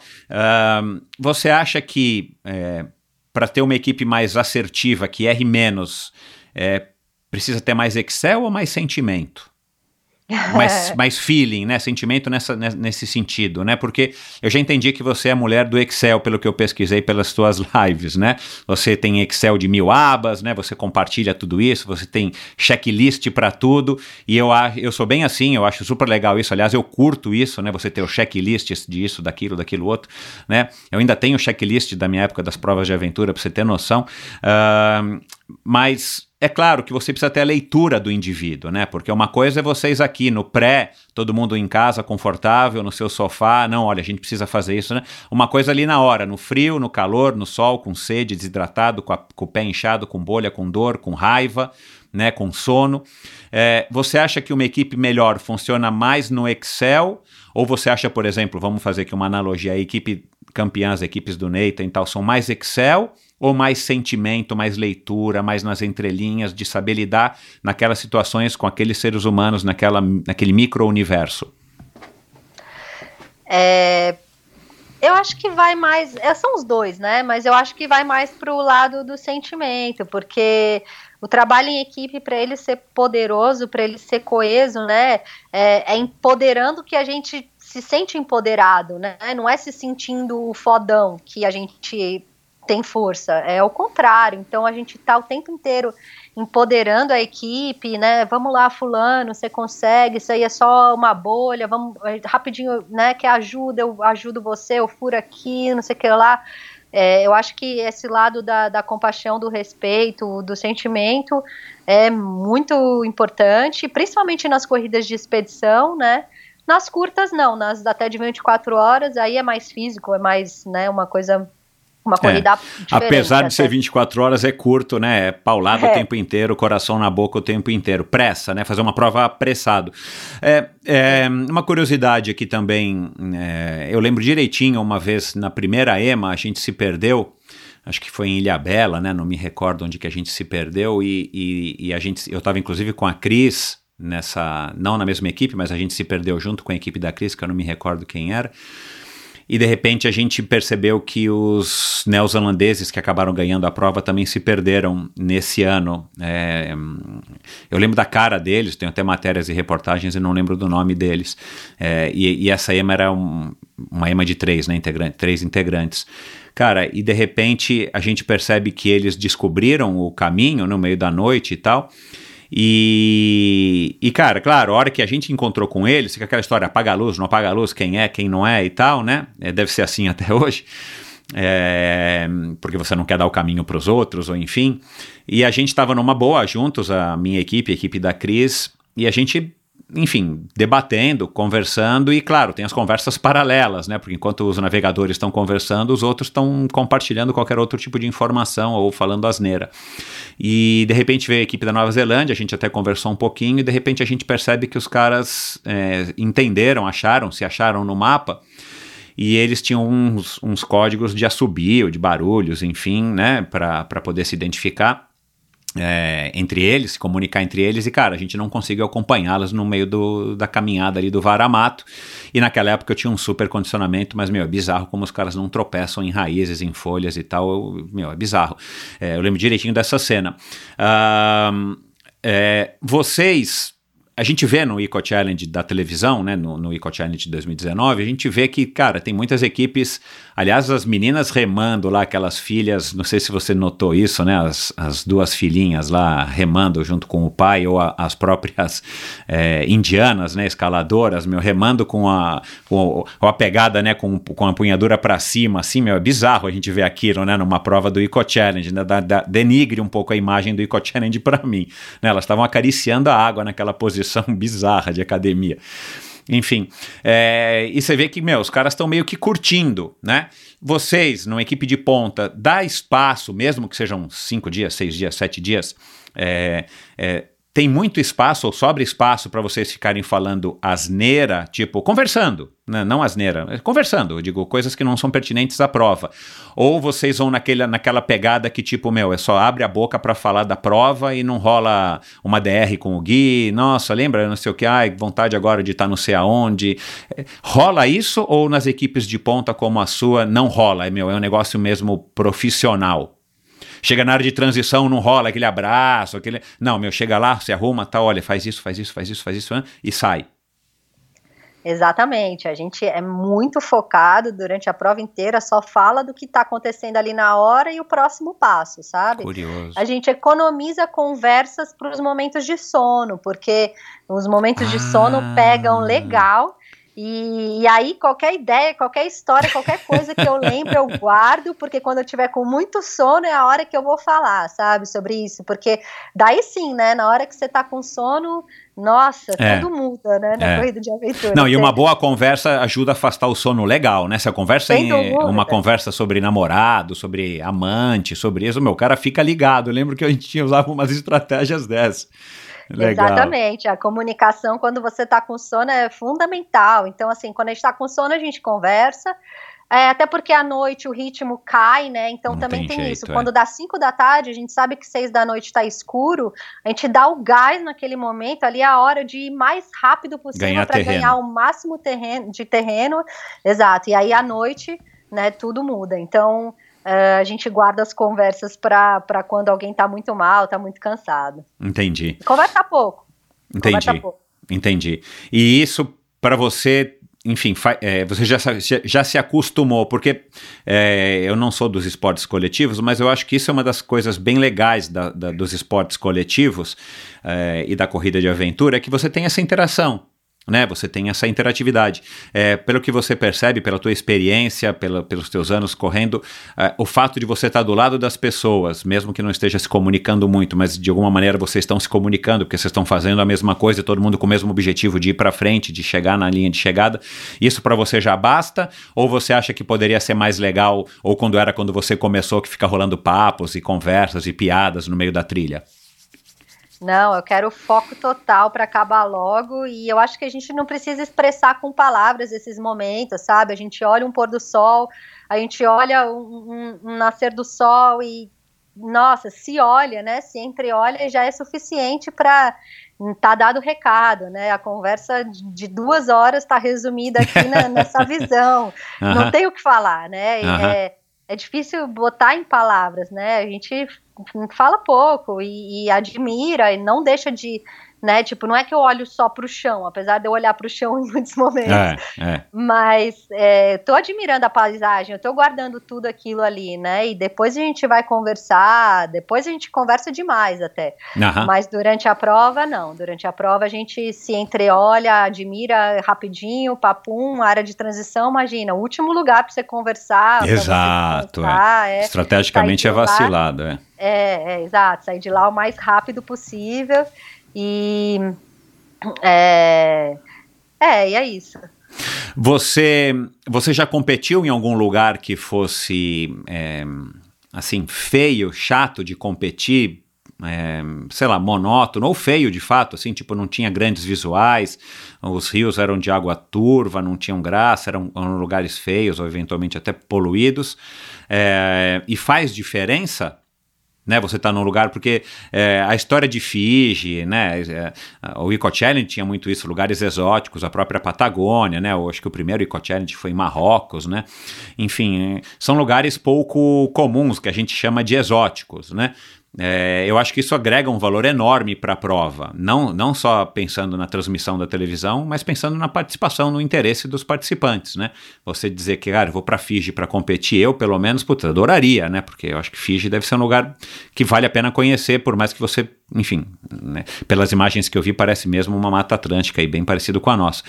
É, mas, enfim, fa faz diferença? Você já chegou a experimentar competir em lugares que não eram tão agradáveis visualmente e realmente não foi uma experiência tão legal?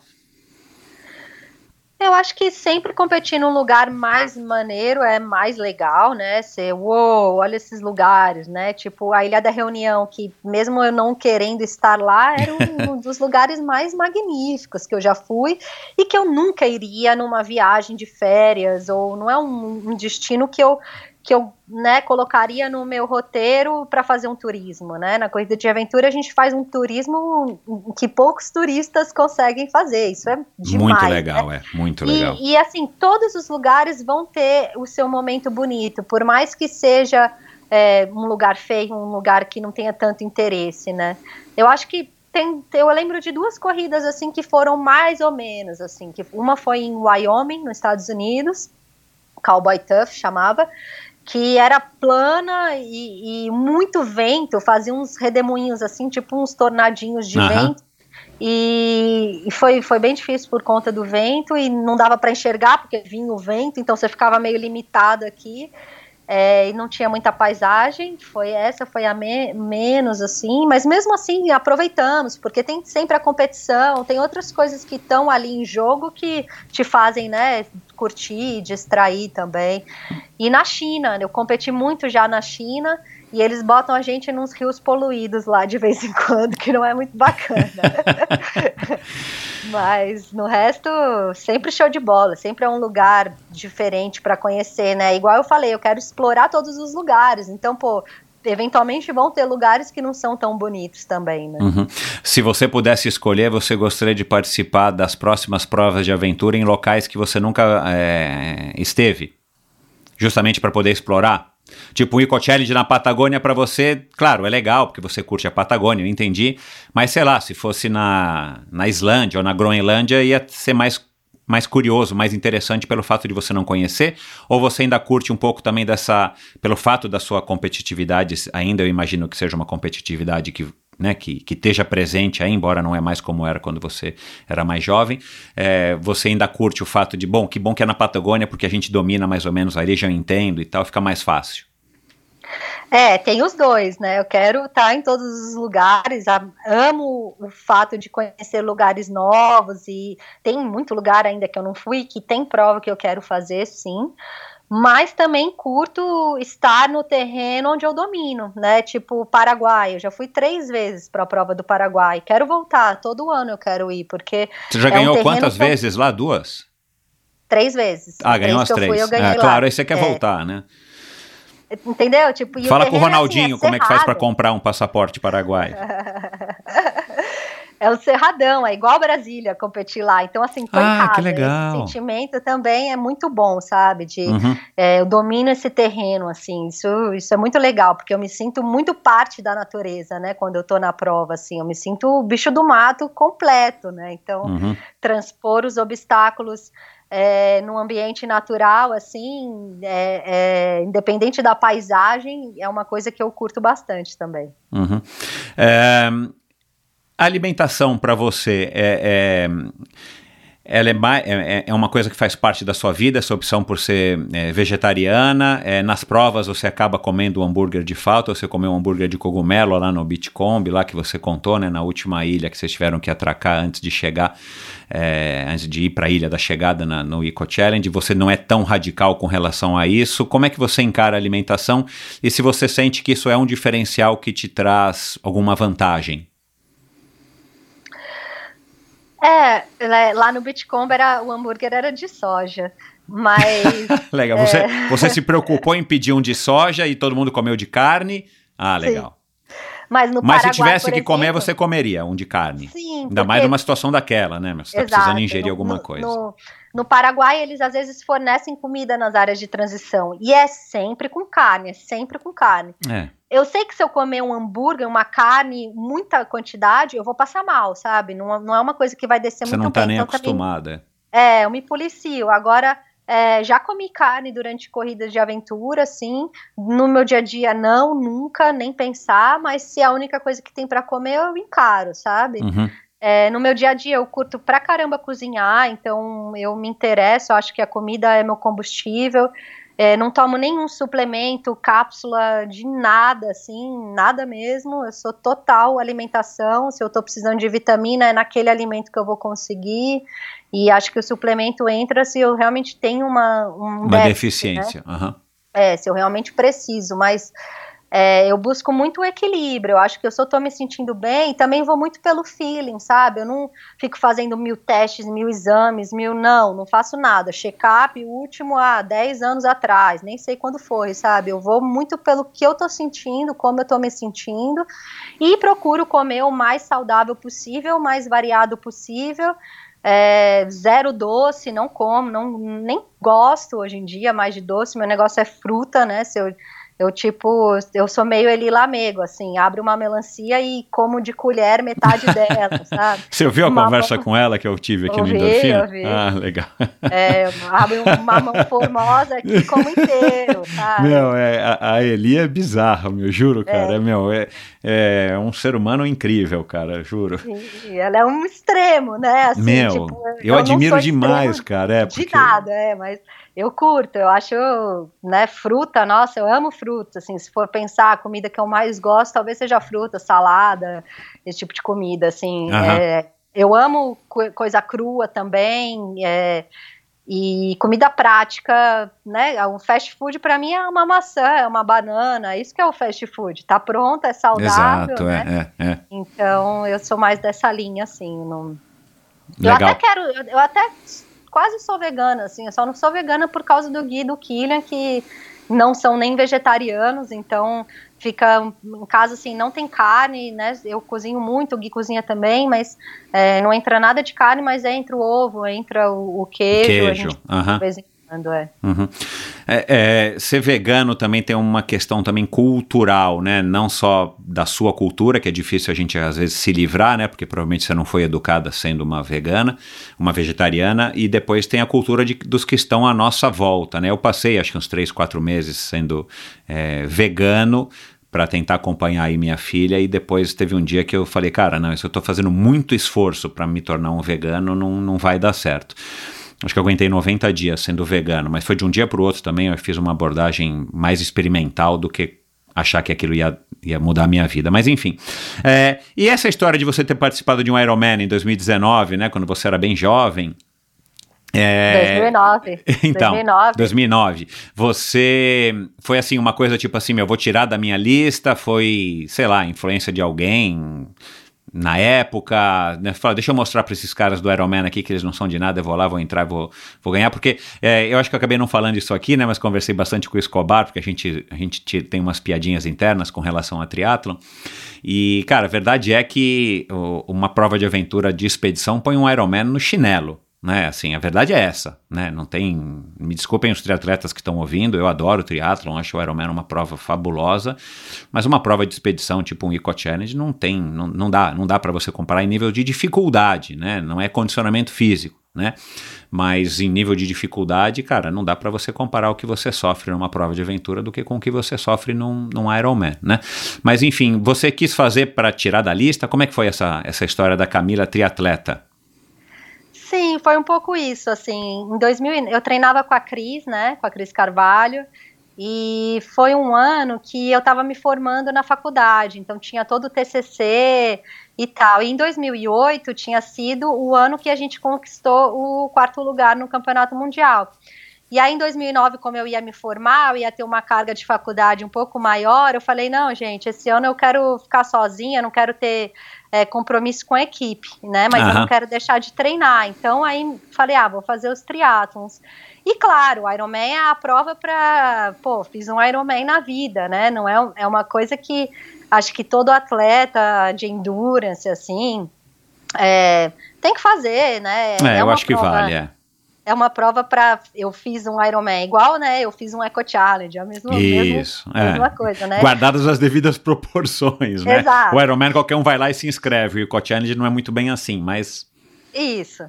Mas é, foi fácil, né? O Ironman, na verdade, a- apesar da intensidade, né, ser, ser mais alta, mas é assim, come, bota o reloginho, apitou, bebe, apitou, come, né? Tipo, eu tenho que consumir esse tanto de calorias. Nesse momento, eu tô carregando tudo que eu preciso, eu tenho água, eu tenho posto de hidratação, eu tenho área de transição com mil pessoas me ajudando. É, assim, foi, foi uma experiência fantástica, assim.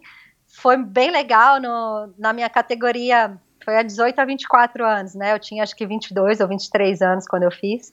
E tinha a Luísa Lu, Lu, Luísa Tobar, eu acho que é uma Isso, Luísa Tobar, sim. É Ultraman agora. é. E tinha uma argentina também. Nós três disputamos assim durante a prova, mas eu lembro que no final, na maratona, eu tava, eu via que ela estava me buscando, ela estava correndo melhor do que eu, eu pedalei melhor, saí na frente na maratona, mas eram meio que né, uns bate-voltas assim. Isso. E, e quando deu 40 quilômetros, eu não, agora eu vou dar o tiro da vida, essa mulher pode pegar. Foi emocionante, assim, e cheguei, acho que foi dois minutos na frente dela, assim, foi fantástico. Legal. E aí Legal. até peguei a vaga para o Havaí, paguei a vaga, mas aí na semana seguinte do Ironman eu larguei numa prova de expedição de corrida de aventura, que foi o Brasil IoT no Jalapão. Aham. Quando foi na segunda-feira, a Cris me ligou, Camila, você tem que entrar na equipe no meu lugar. E a ela na prova nessa equipe, mas o, o, o, Zé Caputo, né, marido dela, não, não tava querendo deixar, tava meio enciumada, ela tava se sentindo mal, ela, não, ou é meu casamento ou essa prova, você tá treinada, você vai dar conta, você vai no meu lugar. Aí eu, ai meu Deus, Cris, eu não conseguia nem levantar da cama no dia seguinte, assim, tipo, o nível de dolorida que eu fiquei foi maior do que de uma prova de Claro, é. Assim, é, é, é, mais, é, é mais agressivo é, pro corpo no sentido do impacto, né? É, não tem o sono e tal, mas é muito intenso. É. E eu lá toda quebrada, tá bom, vou tentar pedalar. Aí saía, fui lá em Floripa, né, nas ruas assim, tentando pedalar, passava numa lombada, eu, ah, ah, ah, uma dor assim, eu, tá. Aí na terça-feira de novo, fui de novo pedalar, já bem melhor, bem melhor mesmo. Eu, claro. Caramba, talvez dê, né, talvez dê. Aí sexta-feira larguei na prova, lá no Jalapão. Foram, daí foram mais cinco dias, a gente fez segundo lugar nessa prova, a Lontra ganhou. E depois de uma semana dessa prova, eu ainda fiz um X-Terra. Aí eu me quebrei de vez, quebrei de vez, acabou o caminho, é. acabou o caminho. Fiquei seis meses assim, que eu engordei seis quilos. Meu, meu exercício era passear no shopping, eu não conseguia mais fazer nada. Meu corpo entrou num colapso, assim, completo. Por seis meses eu tive que é, dar um bom faz tempo. Sentido, assim. Faz sentido. E, né, assim, não me traumatizou, mas é, não é uma coisa que eu quero fazer de novo na vida, não. Se você... Nem sei se um Ironman eu quero fazer de novo. Entendi. Se, né, se você não pudesse mais correr provas de aventura por qualquer razão, ou não existisse mais corridas de aventura, é, o triatlon é um esporte que te, que te agrada ou você ia voltar para o remo, para os esportes na água e tal, e, e você tá feliz?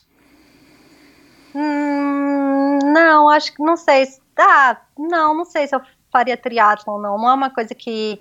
Eu curto, eu curto todos os esportes, na verdade, né? Bolinha de gude, a handball, eu gosto de tudo. Eu quero estar tá sempre praticando esportes.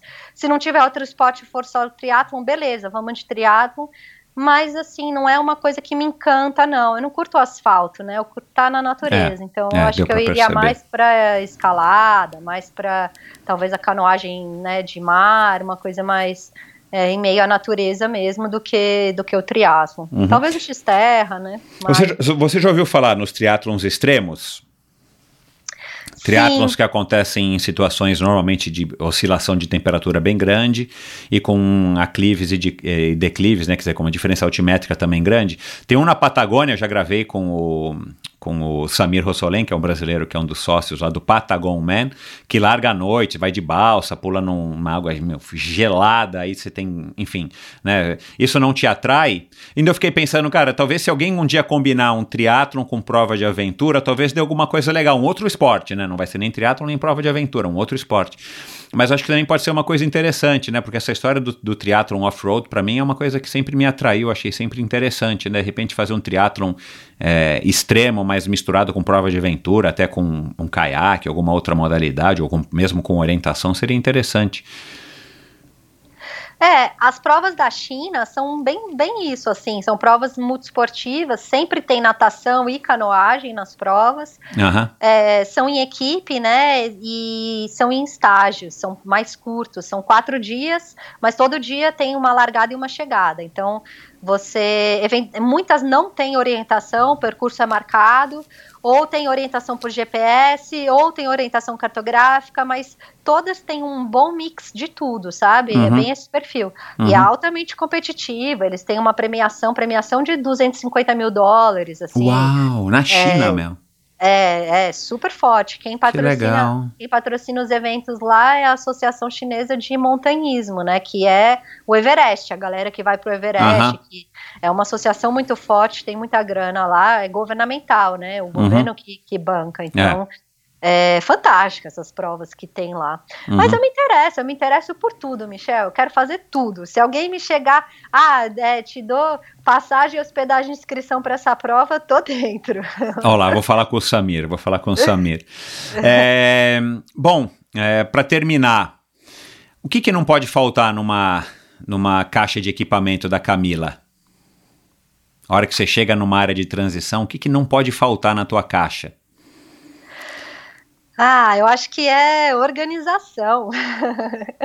eu gosto de ter as coisas extremamente organizadas no pré-prova para poder chegar e, e, não perder tempo, sabe? Não tem uhum. nenhum item especial que eu que eu levo, que eu vejo que, que precisa, que sempre tem que ter. Não, uhum. eu acho que é organização e capacitação, né? Também. Se uhum. uma mochila cheia é uma mochila de, cheia de capacitação, ou melhor, uma mochila minimalista é uma mochila é. cheia de capacitação, né? Porque uhum.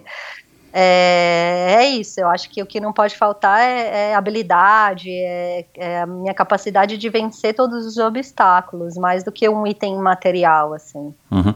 Quando foi a última vez que você esqueceu uma coisa, chegou na prova e falou, meu, esqueci, não trouxe? Nunca. Nunca. e o Gui, e o Gui, quando foi a última vez que ele esqueceu alguma coisa? O Gui também não, porque eu não deixo ele esquecer, não.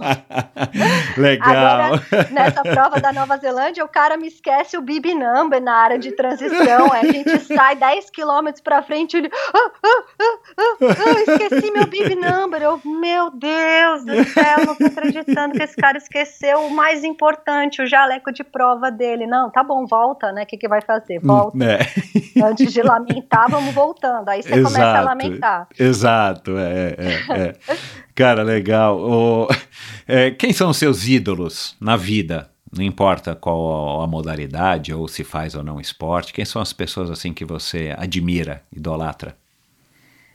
Ah, eu sou. Eu tenho. Eu não tenho pessoas assim, eu, eu idolatro é, características nas pessoas, sabe? Mais do que a pessoa em si, assim. Eu acho que se for pensar numa pessoa, é difícil dizer uma pessoa, assim, específica, mas eu, eu, eu pego é, as personalidades, as características das pessoas, e aí sim eu idolatro todo mundo, sabe? Porque eu acho que todos nós somos da mesma forma guerreiros nesse mundo e temos, né, nossa vida, nossa rotina, temos que conciliar tudo, né? É, então, muita gente com família competindo de alto nível, caramba, eu idolatro essa galera, eu admiro demais quem tem uma rotina muito puxada ou trabalha oito horas por dia e ainda treina, né? E, e eu acho que é mais, são mais características é, do que pessoas em si. Agora, assim, esses, esses dias a gente está até fazendo um desafio na oficina Multisport, que é o desafio Everest e Mont Blanc. A gente tem que. Ah, eu vi o post, é.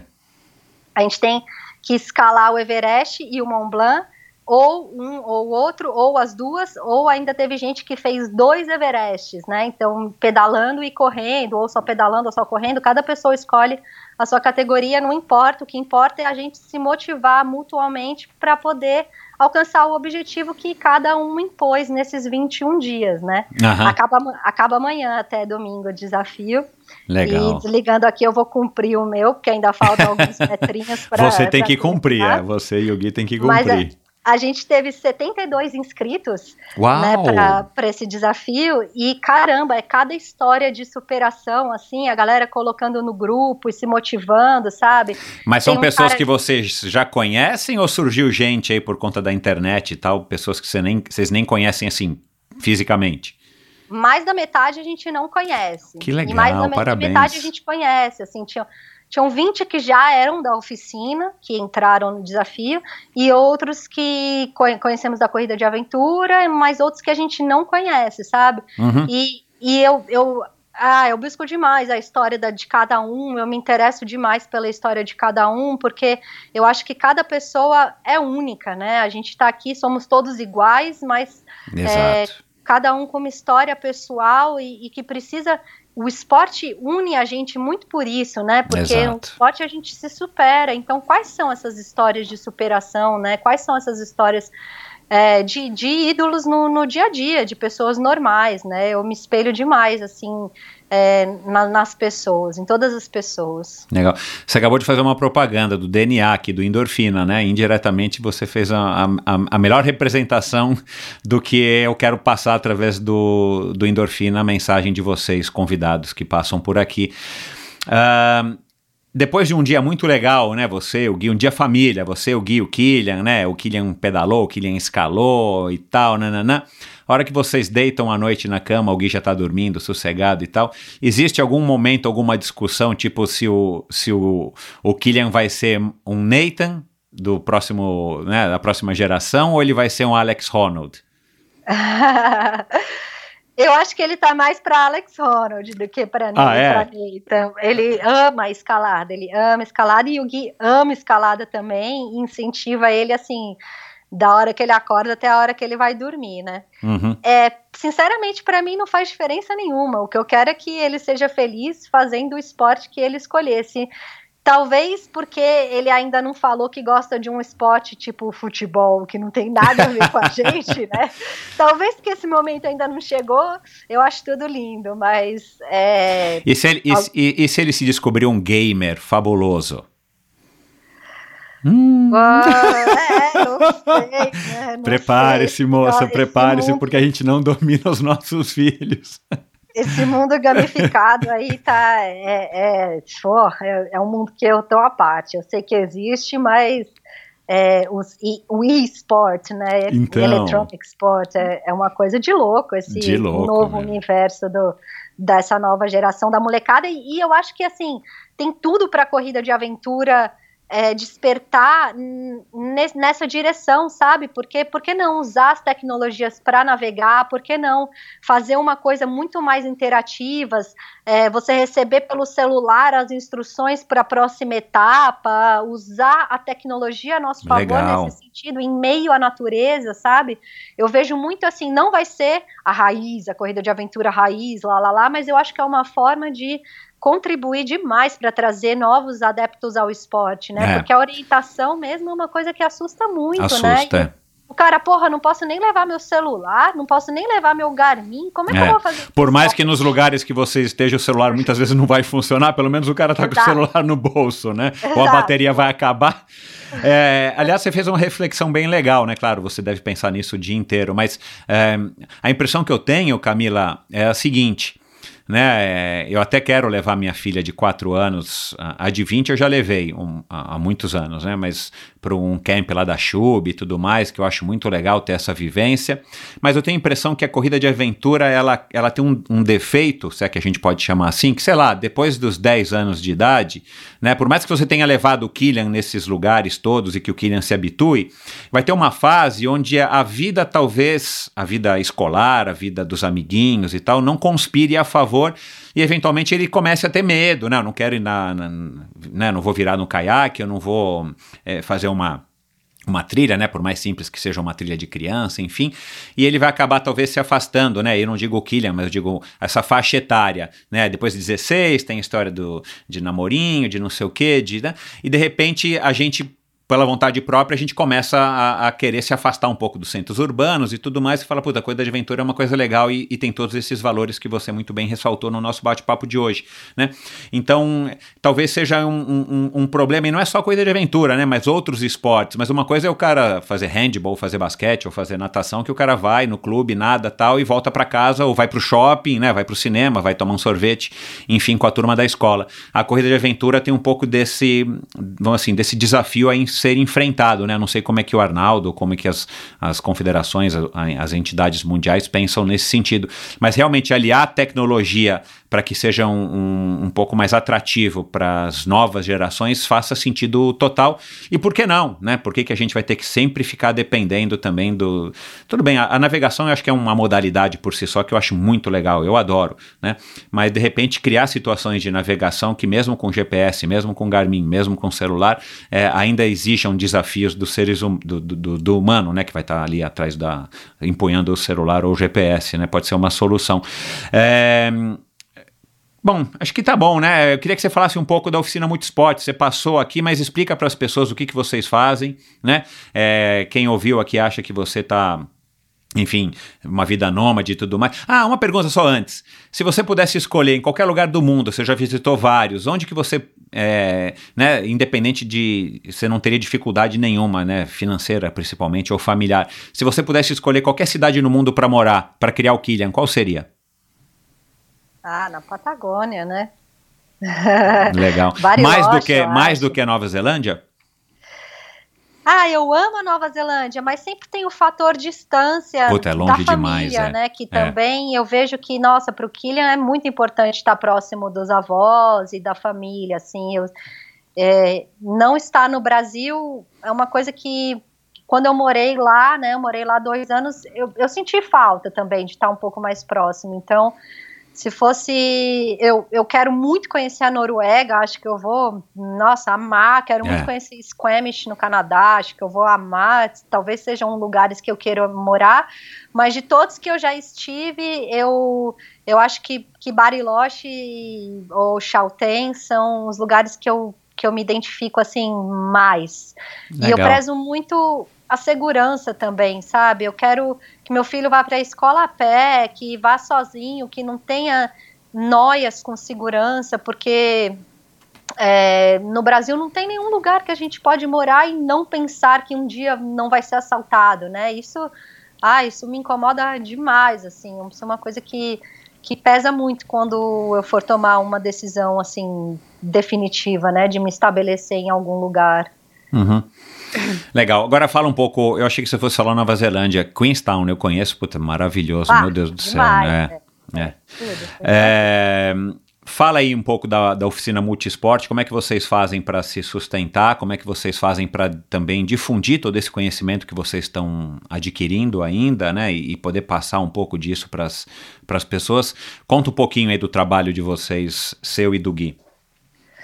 É, a oficina surgiu muito por conta de querer levar esse estilo de vida a mais pessoas, né? Trazer mais pessoas para a natureza e mostrar para as pessoas que é possível ter segurança, que não é um lugar, ó, inóspito, vai vir a cobra, vai me picar, sei lá, essa imagem que as pessoas têm, é, desmistificar mesmo, né, e capacitar as pessoas. Então, o que a gente preza demais é isso, é, é a pessoa se autoconhecer e ter segurança para poder explorar sozinha ou em grupo, enfim. Então, a gente dá os meios para que isso aconteça, né. Semanalmente, a gente planilha os treinos para a galera que quer é, os treinos de, das modalidades que a gente planilha, que é a corrida, a bike, a canoagem e a escalada.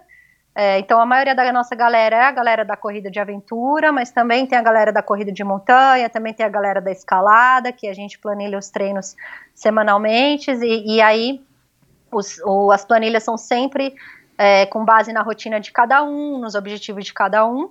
E fora isso, a gente promove os cursos, que agora na pandemia não estão rolando, mas sempre fazemos, principalmente de escalada e o curso básico de escalada para quem quer começar a escalar na pedra. É um curso não é de técnica de movimentação, mas sim de procedimentos com as cordas, os nós, como fazer o rapel, como né, se ancorar, enfim, é, os procedimentos para escalar na rocha. Depois a gente também promove o curso avançado, que são com as peças em móvel. Não sei se você conhece um pouco o universo da escalada, mas Conheço. Escalada é, tradicional e escalada artificial, as guiadas de escalada, onde a gente leva a pessoa para viver uma experiência em um, no lugar que ela escolher, porque a gente, afinal de contas, é nômade, a gente está em todos os lugares, então é, promove em todas as pedras, falésias e big walls do Brasil e também né, do mundo inteiro. E os cursos também de corrida de aventura, as lives, a gente promoveu agora na, na, pandemia muitas lives, né, sobre temas diversos que a gente considera importante dentro da corrida de aventura e todas essas lives fazem parte do nosso curso de corrida de aventura, que a gente chama de Adventure Racing Experience, que é toda a parte logística de planejamento, estratégica, nutrição, como fazer, como não fazer, mais do que o físico, né? A parte física a gente já vai desenvolvendo nas planilhas, mas desenvolve também toda essa parte estratégica nesse curso. E também faz isso com o trail running, então com a corrida de montanha também.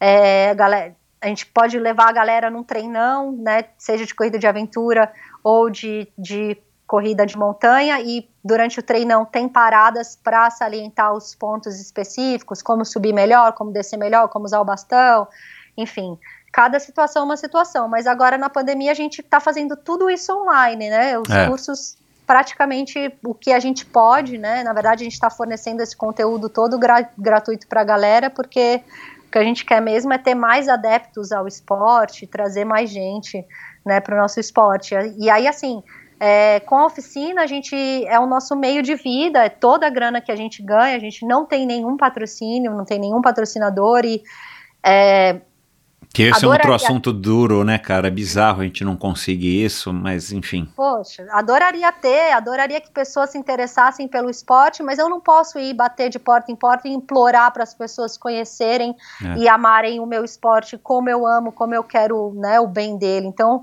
é, foi uma, uma coisa que a gente, bom, vamos promover a nossa própria marca, não vamos ficar promovendo a marca de alguém que ano que vem não vai estar tá mais com a gente, sabe? Então, uhum.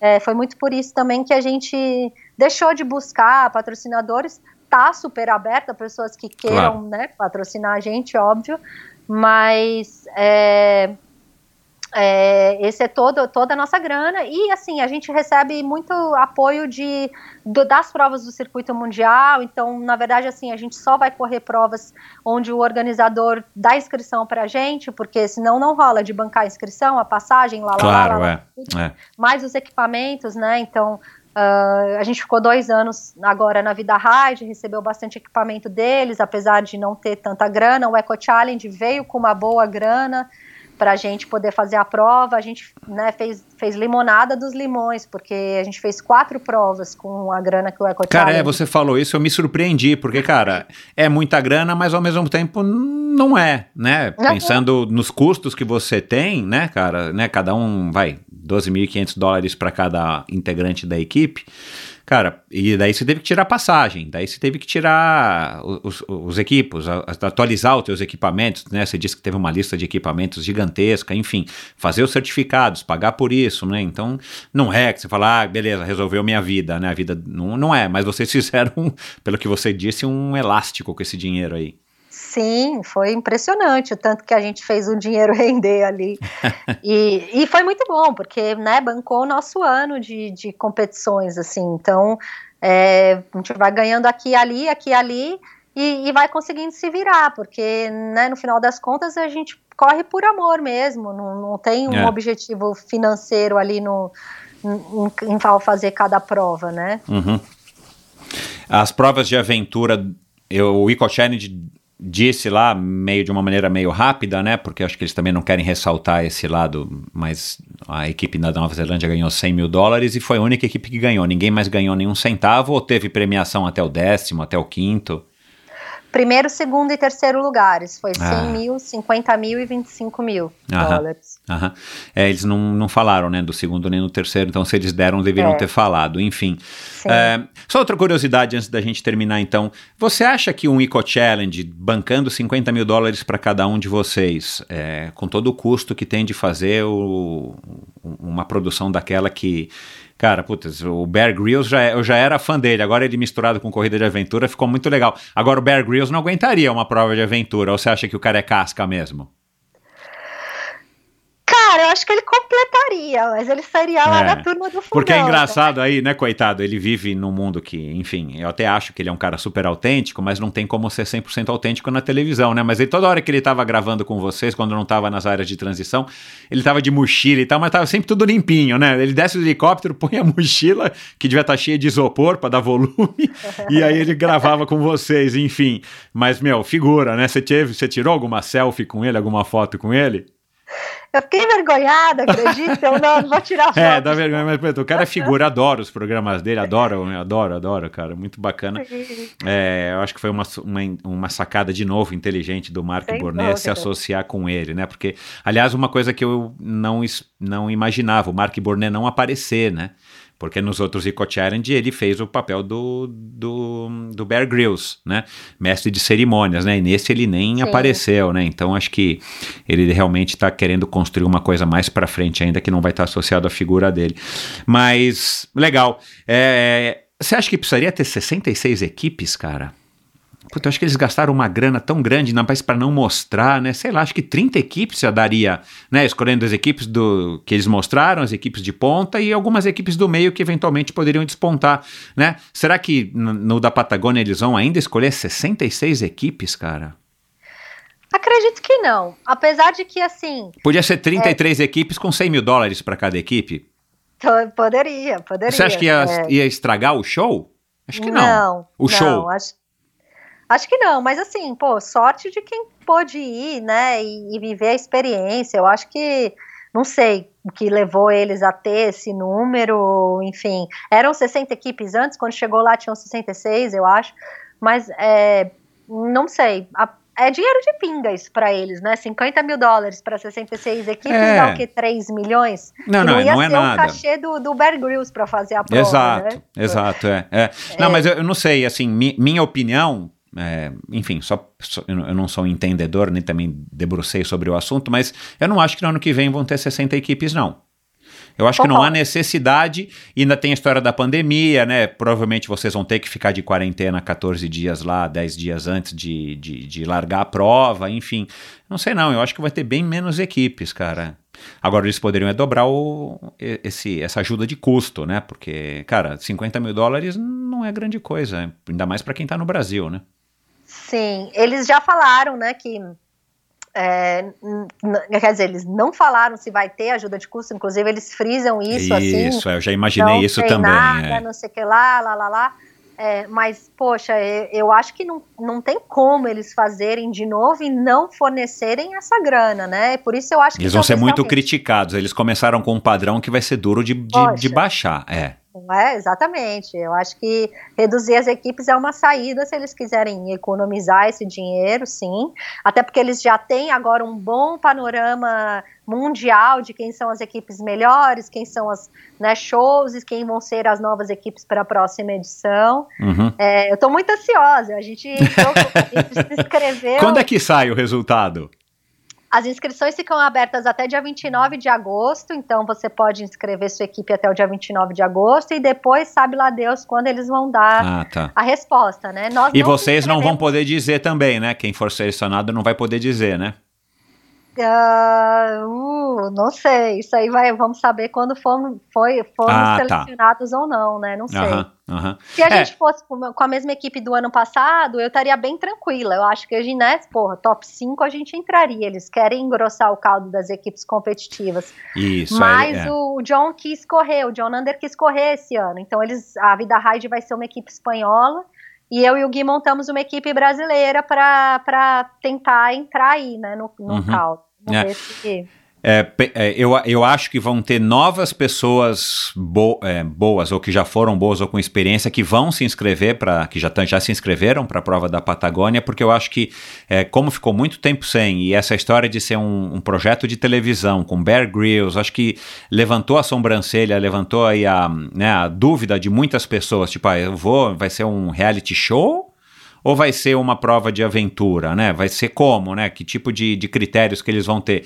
Então eu acho que depois dessa e, e vocês espalhando essa mensagem, aí talvez as 66 equipes tenham a ver com isso, né? As pessoas espalhando mais essa mensagem. Eu imagino que eles devam ter pegado realmente bastante países, né? Não lembro quanto que eles falaram, 30 e poucos 30. países, justamente para poder espalhar essa mensagem para o mundo. Eu achei que o Instagram deles está fraquíssimo, perto da grana que eles gastaram, né? Inclusive acho que eles mudaram de nome no meio do processo, era Eco Challenge, depois virou World Toughest Race, eu não lembro. Mas eu achei o Eco Challenge o, o, Instagram fraquíssimo para uma, uma mega empresa, para uma mega grana, um mega investimento, enfim. É, então eles vão fazer, é claro, ajustes, não só na, na, parte da prova em si, mas na parte do show e tal, né? É, e eu, sinceramente, eu não sei que tipo de audiência que eles imaginam ter numa prova de aventura. Não sei se é um interesse tão grande nesse sentido. Mas eu acho que, de novo, vocês discutiram um pouco isso na live. Eu acho que para esporte de aventura, para corrida de aventura, foi sensacional, porque deu um puta de um up. Né? O Eco Challenge, de novo, é, vindo para marcar a presença. E claro, eles não vão fazer essa prova por dois anos, vão parar. Eu imagino que isso deve ser pelo menos três e talvez pelo menos cinco, para depois avaliar se vale a pena continuar se dando retorno ou não. Né? É, enfim, bom para vocês que estão aí na crista da onda e, e, e curtindo isso. E bom para gente que pode assistir no conforto de casa sem passar nenhum frio e nem nenhum corte na perna. Camila, é, quem quiser te acompanhar tem o Gol Underline Camila Nicolau, é isso, né? O teu Instagram, isso. fala aí, faz uma propaganda aí do, do Oficina Multisport, do teu Instagram. Oficina Underline Multisport é a nossa página no Insta. tem nossa página no Facebook também, Oficina Multisport, nosso canal no YouTube também, Oficina Multisport. A gente tem conteúdo de corrida de aventura lá, tem uns videozinhos que eu editei das nossas expedições de escalada. E minha página pessoal, que é Go Underline Camila Nicolau e Camila Nicolau no Facebook. Legal. Vou colocar aqui todos os posts é, todos os links para essas redes sociais, para esses endereços no post do episódio de hoje no endorfinabr.com. E é isso, foi um prazer, obrigado, parabéns, adorei te conhecer, adorei tua história. E tô torcendo aqui para vocês serem selecionados. Tomara que você consiga contar isso pra gente, pra gente não ficar nessa expectativa, né, de saber se vocês vão ou não. É, e que você volte aqui então no ano que vem para contar como é que foi essa experiência na Patagônia 2021. Ah, show de bola, Michel. Foi um prazerzão estar aqui, falar um pouquinho da corrida de aventura, que é, nossa, um esporte transformador, é fantástico. Espero que bastante gente ouça e comece a praticar também, porque não? É isso aí. Legal, Camila, obrigado. Manda lembranças aí pro Gui e um beijinho pro Killian. Valeu, Michel. Beijão. Obrigada. E é isso, pessoal. Espero que vocês tenham gostado. É, eu adorei bater esse papo com a Camila, adorei conhecer a Camila. É, vai lá, se você não assistiu, eu garanto que vai ser diversão garantida. É, Amazon Prime, você pode. Acho que custa 10 reais a assinatura aqui por mês no Brasil e você ainda pode assinar. É, é, e, e, por 30 dias você tem, enfim, gratuito, você pode ainda cancelar. Então, mesmo se você não tiver interesse ou se você achar que não vale a pena assinar o Amazon Prime, tem muitas séries legais, enfim, eu acho que vale a pena, eu tô curtindo, já, já tô assinando aí faz um tempo.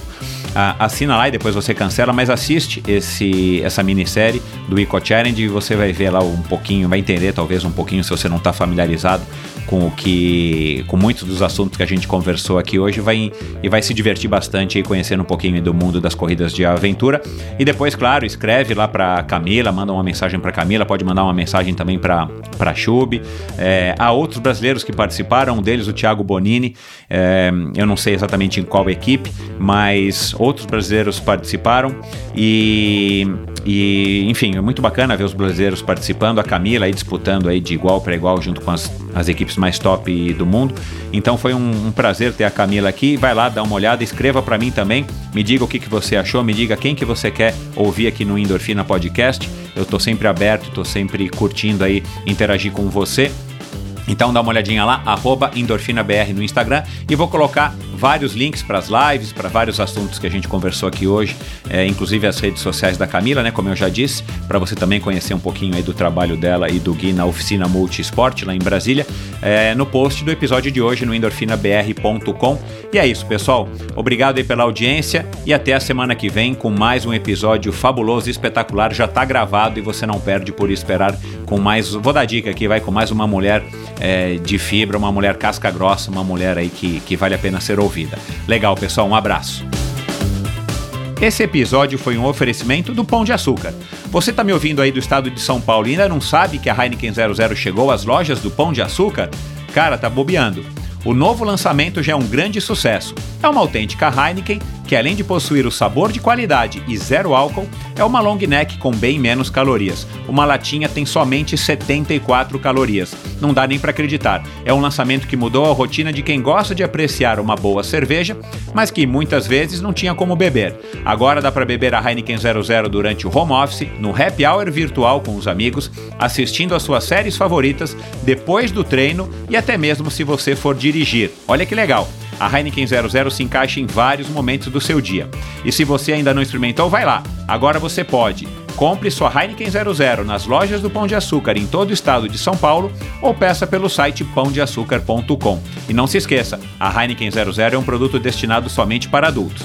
E, e foi um oferecimento também da Bovem. Bovem é uma comercializadora, uma gestora e uma geradora de energia. Assim como para os meus convidados, para a Bovem, energia é um assunto muito sério. Uma empresa sólida e confiável, com profissionais experientes e treinados para lhe oferecer agilidade no atendimento, robustez e competência na condução dos negócios. Saiba mais em bovem.com.br. De energia, a Bovem entende. E esse e todos os episódios do Endorfina Podcast são editados pela produtora Pulsante. Obrigado por ouvir esse episódio do Endorfina. Acesse o endorfinabr.com, vá no post do episódio de hoje para conhecer um pouco mais sobre o meu convidado e alguns assuntos abordados em nossa conversa. Lá você ainda encontra todos os episódios do Endorfina. Siga o Endorfina BR no Instagram e confira imagens inéditas e inusitadas dos meus convidados. Participe enviando comentários e sugestões. Se você curtiu, colabore assinando Endorfina no seu agregador de podcasts preferido e compartilhando com seus amigos.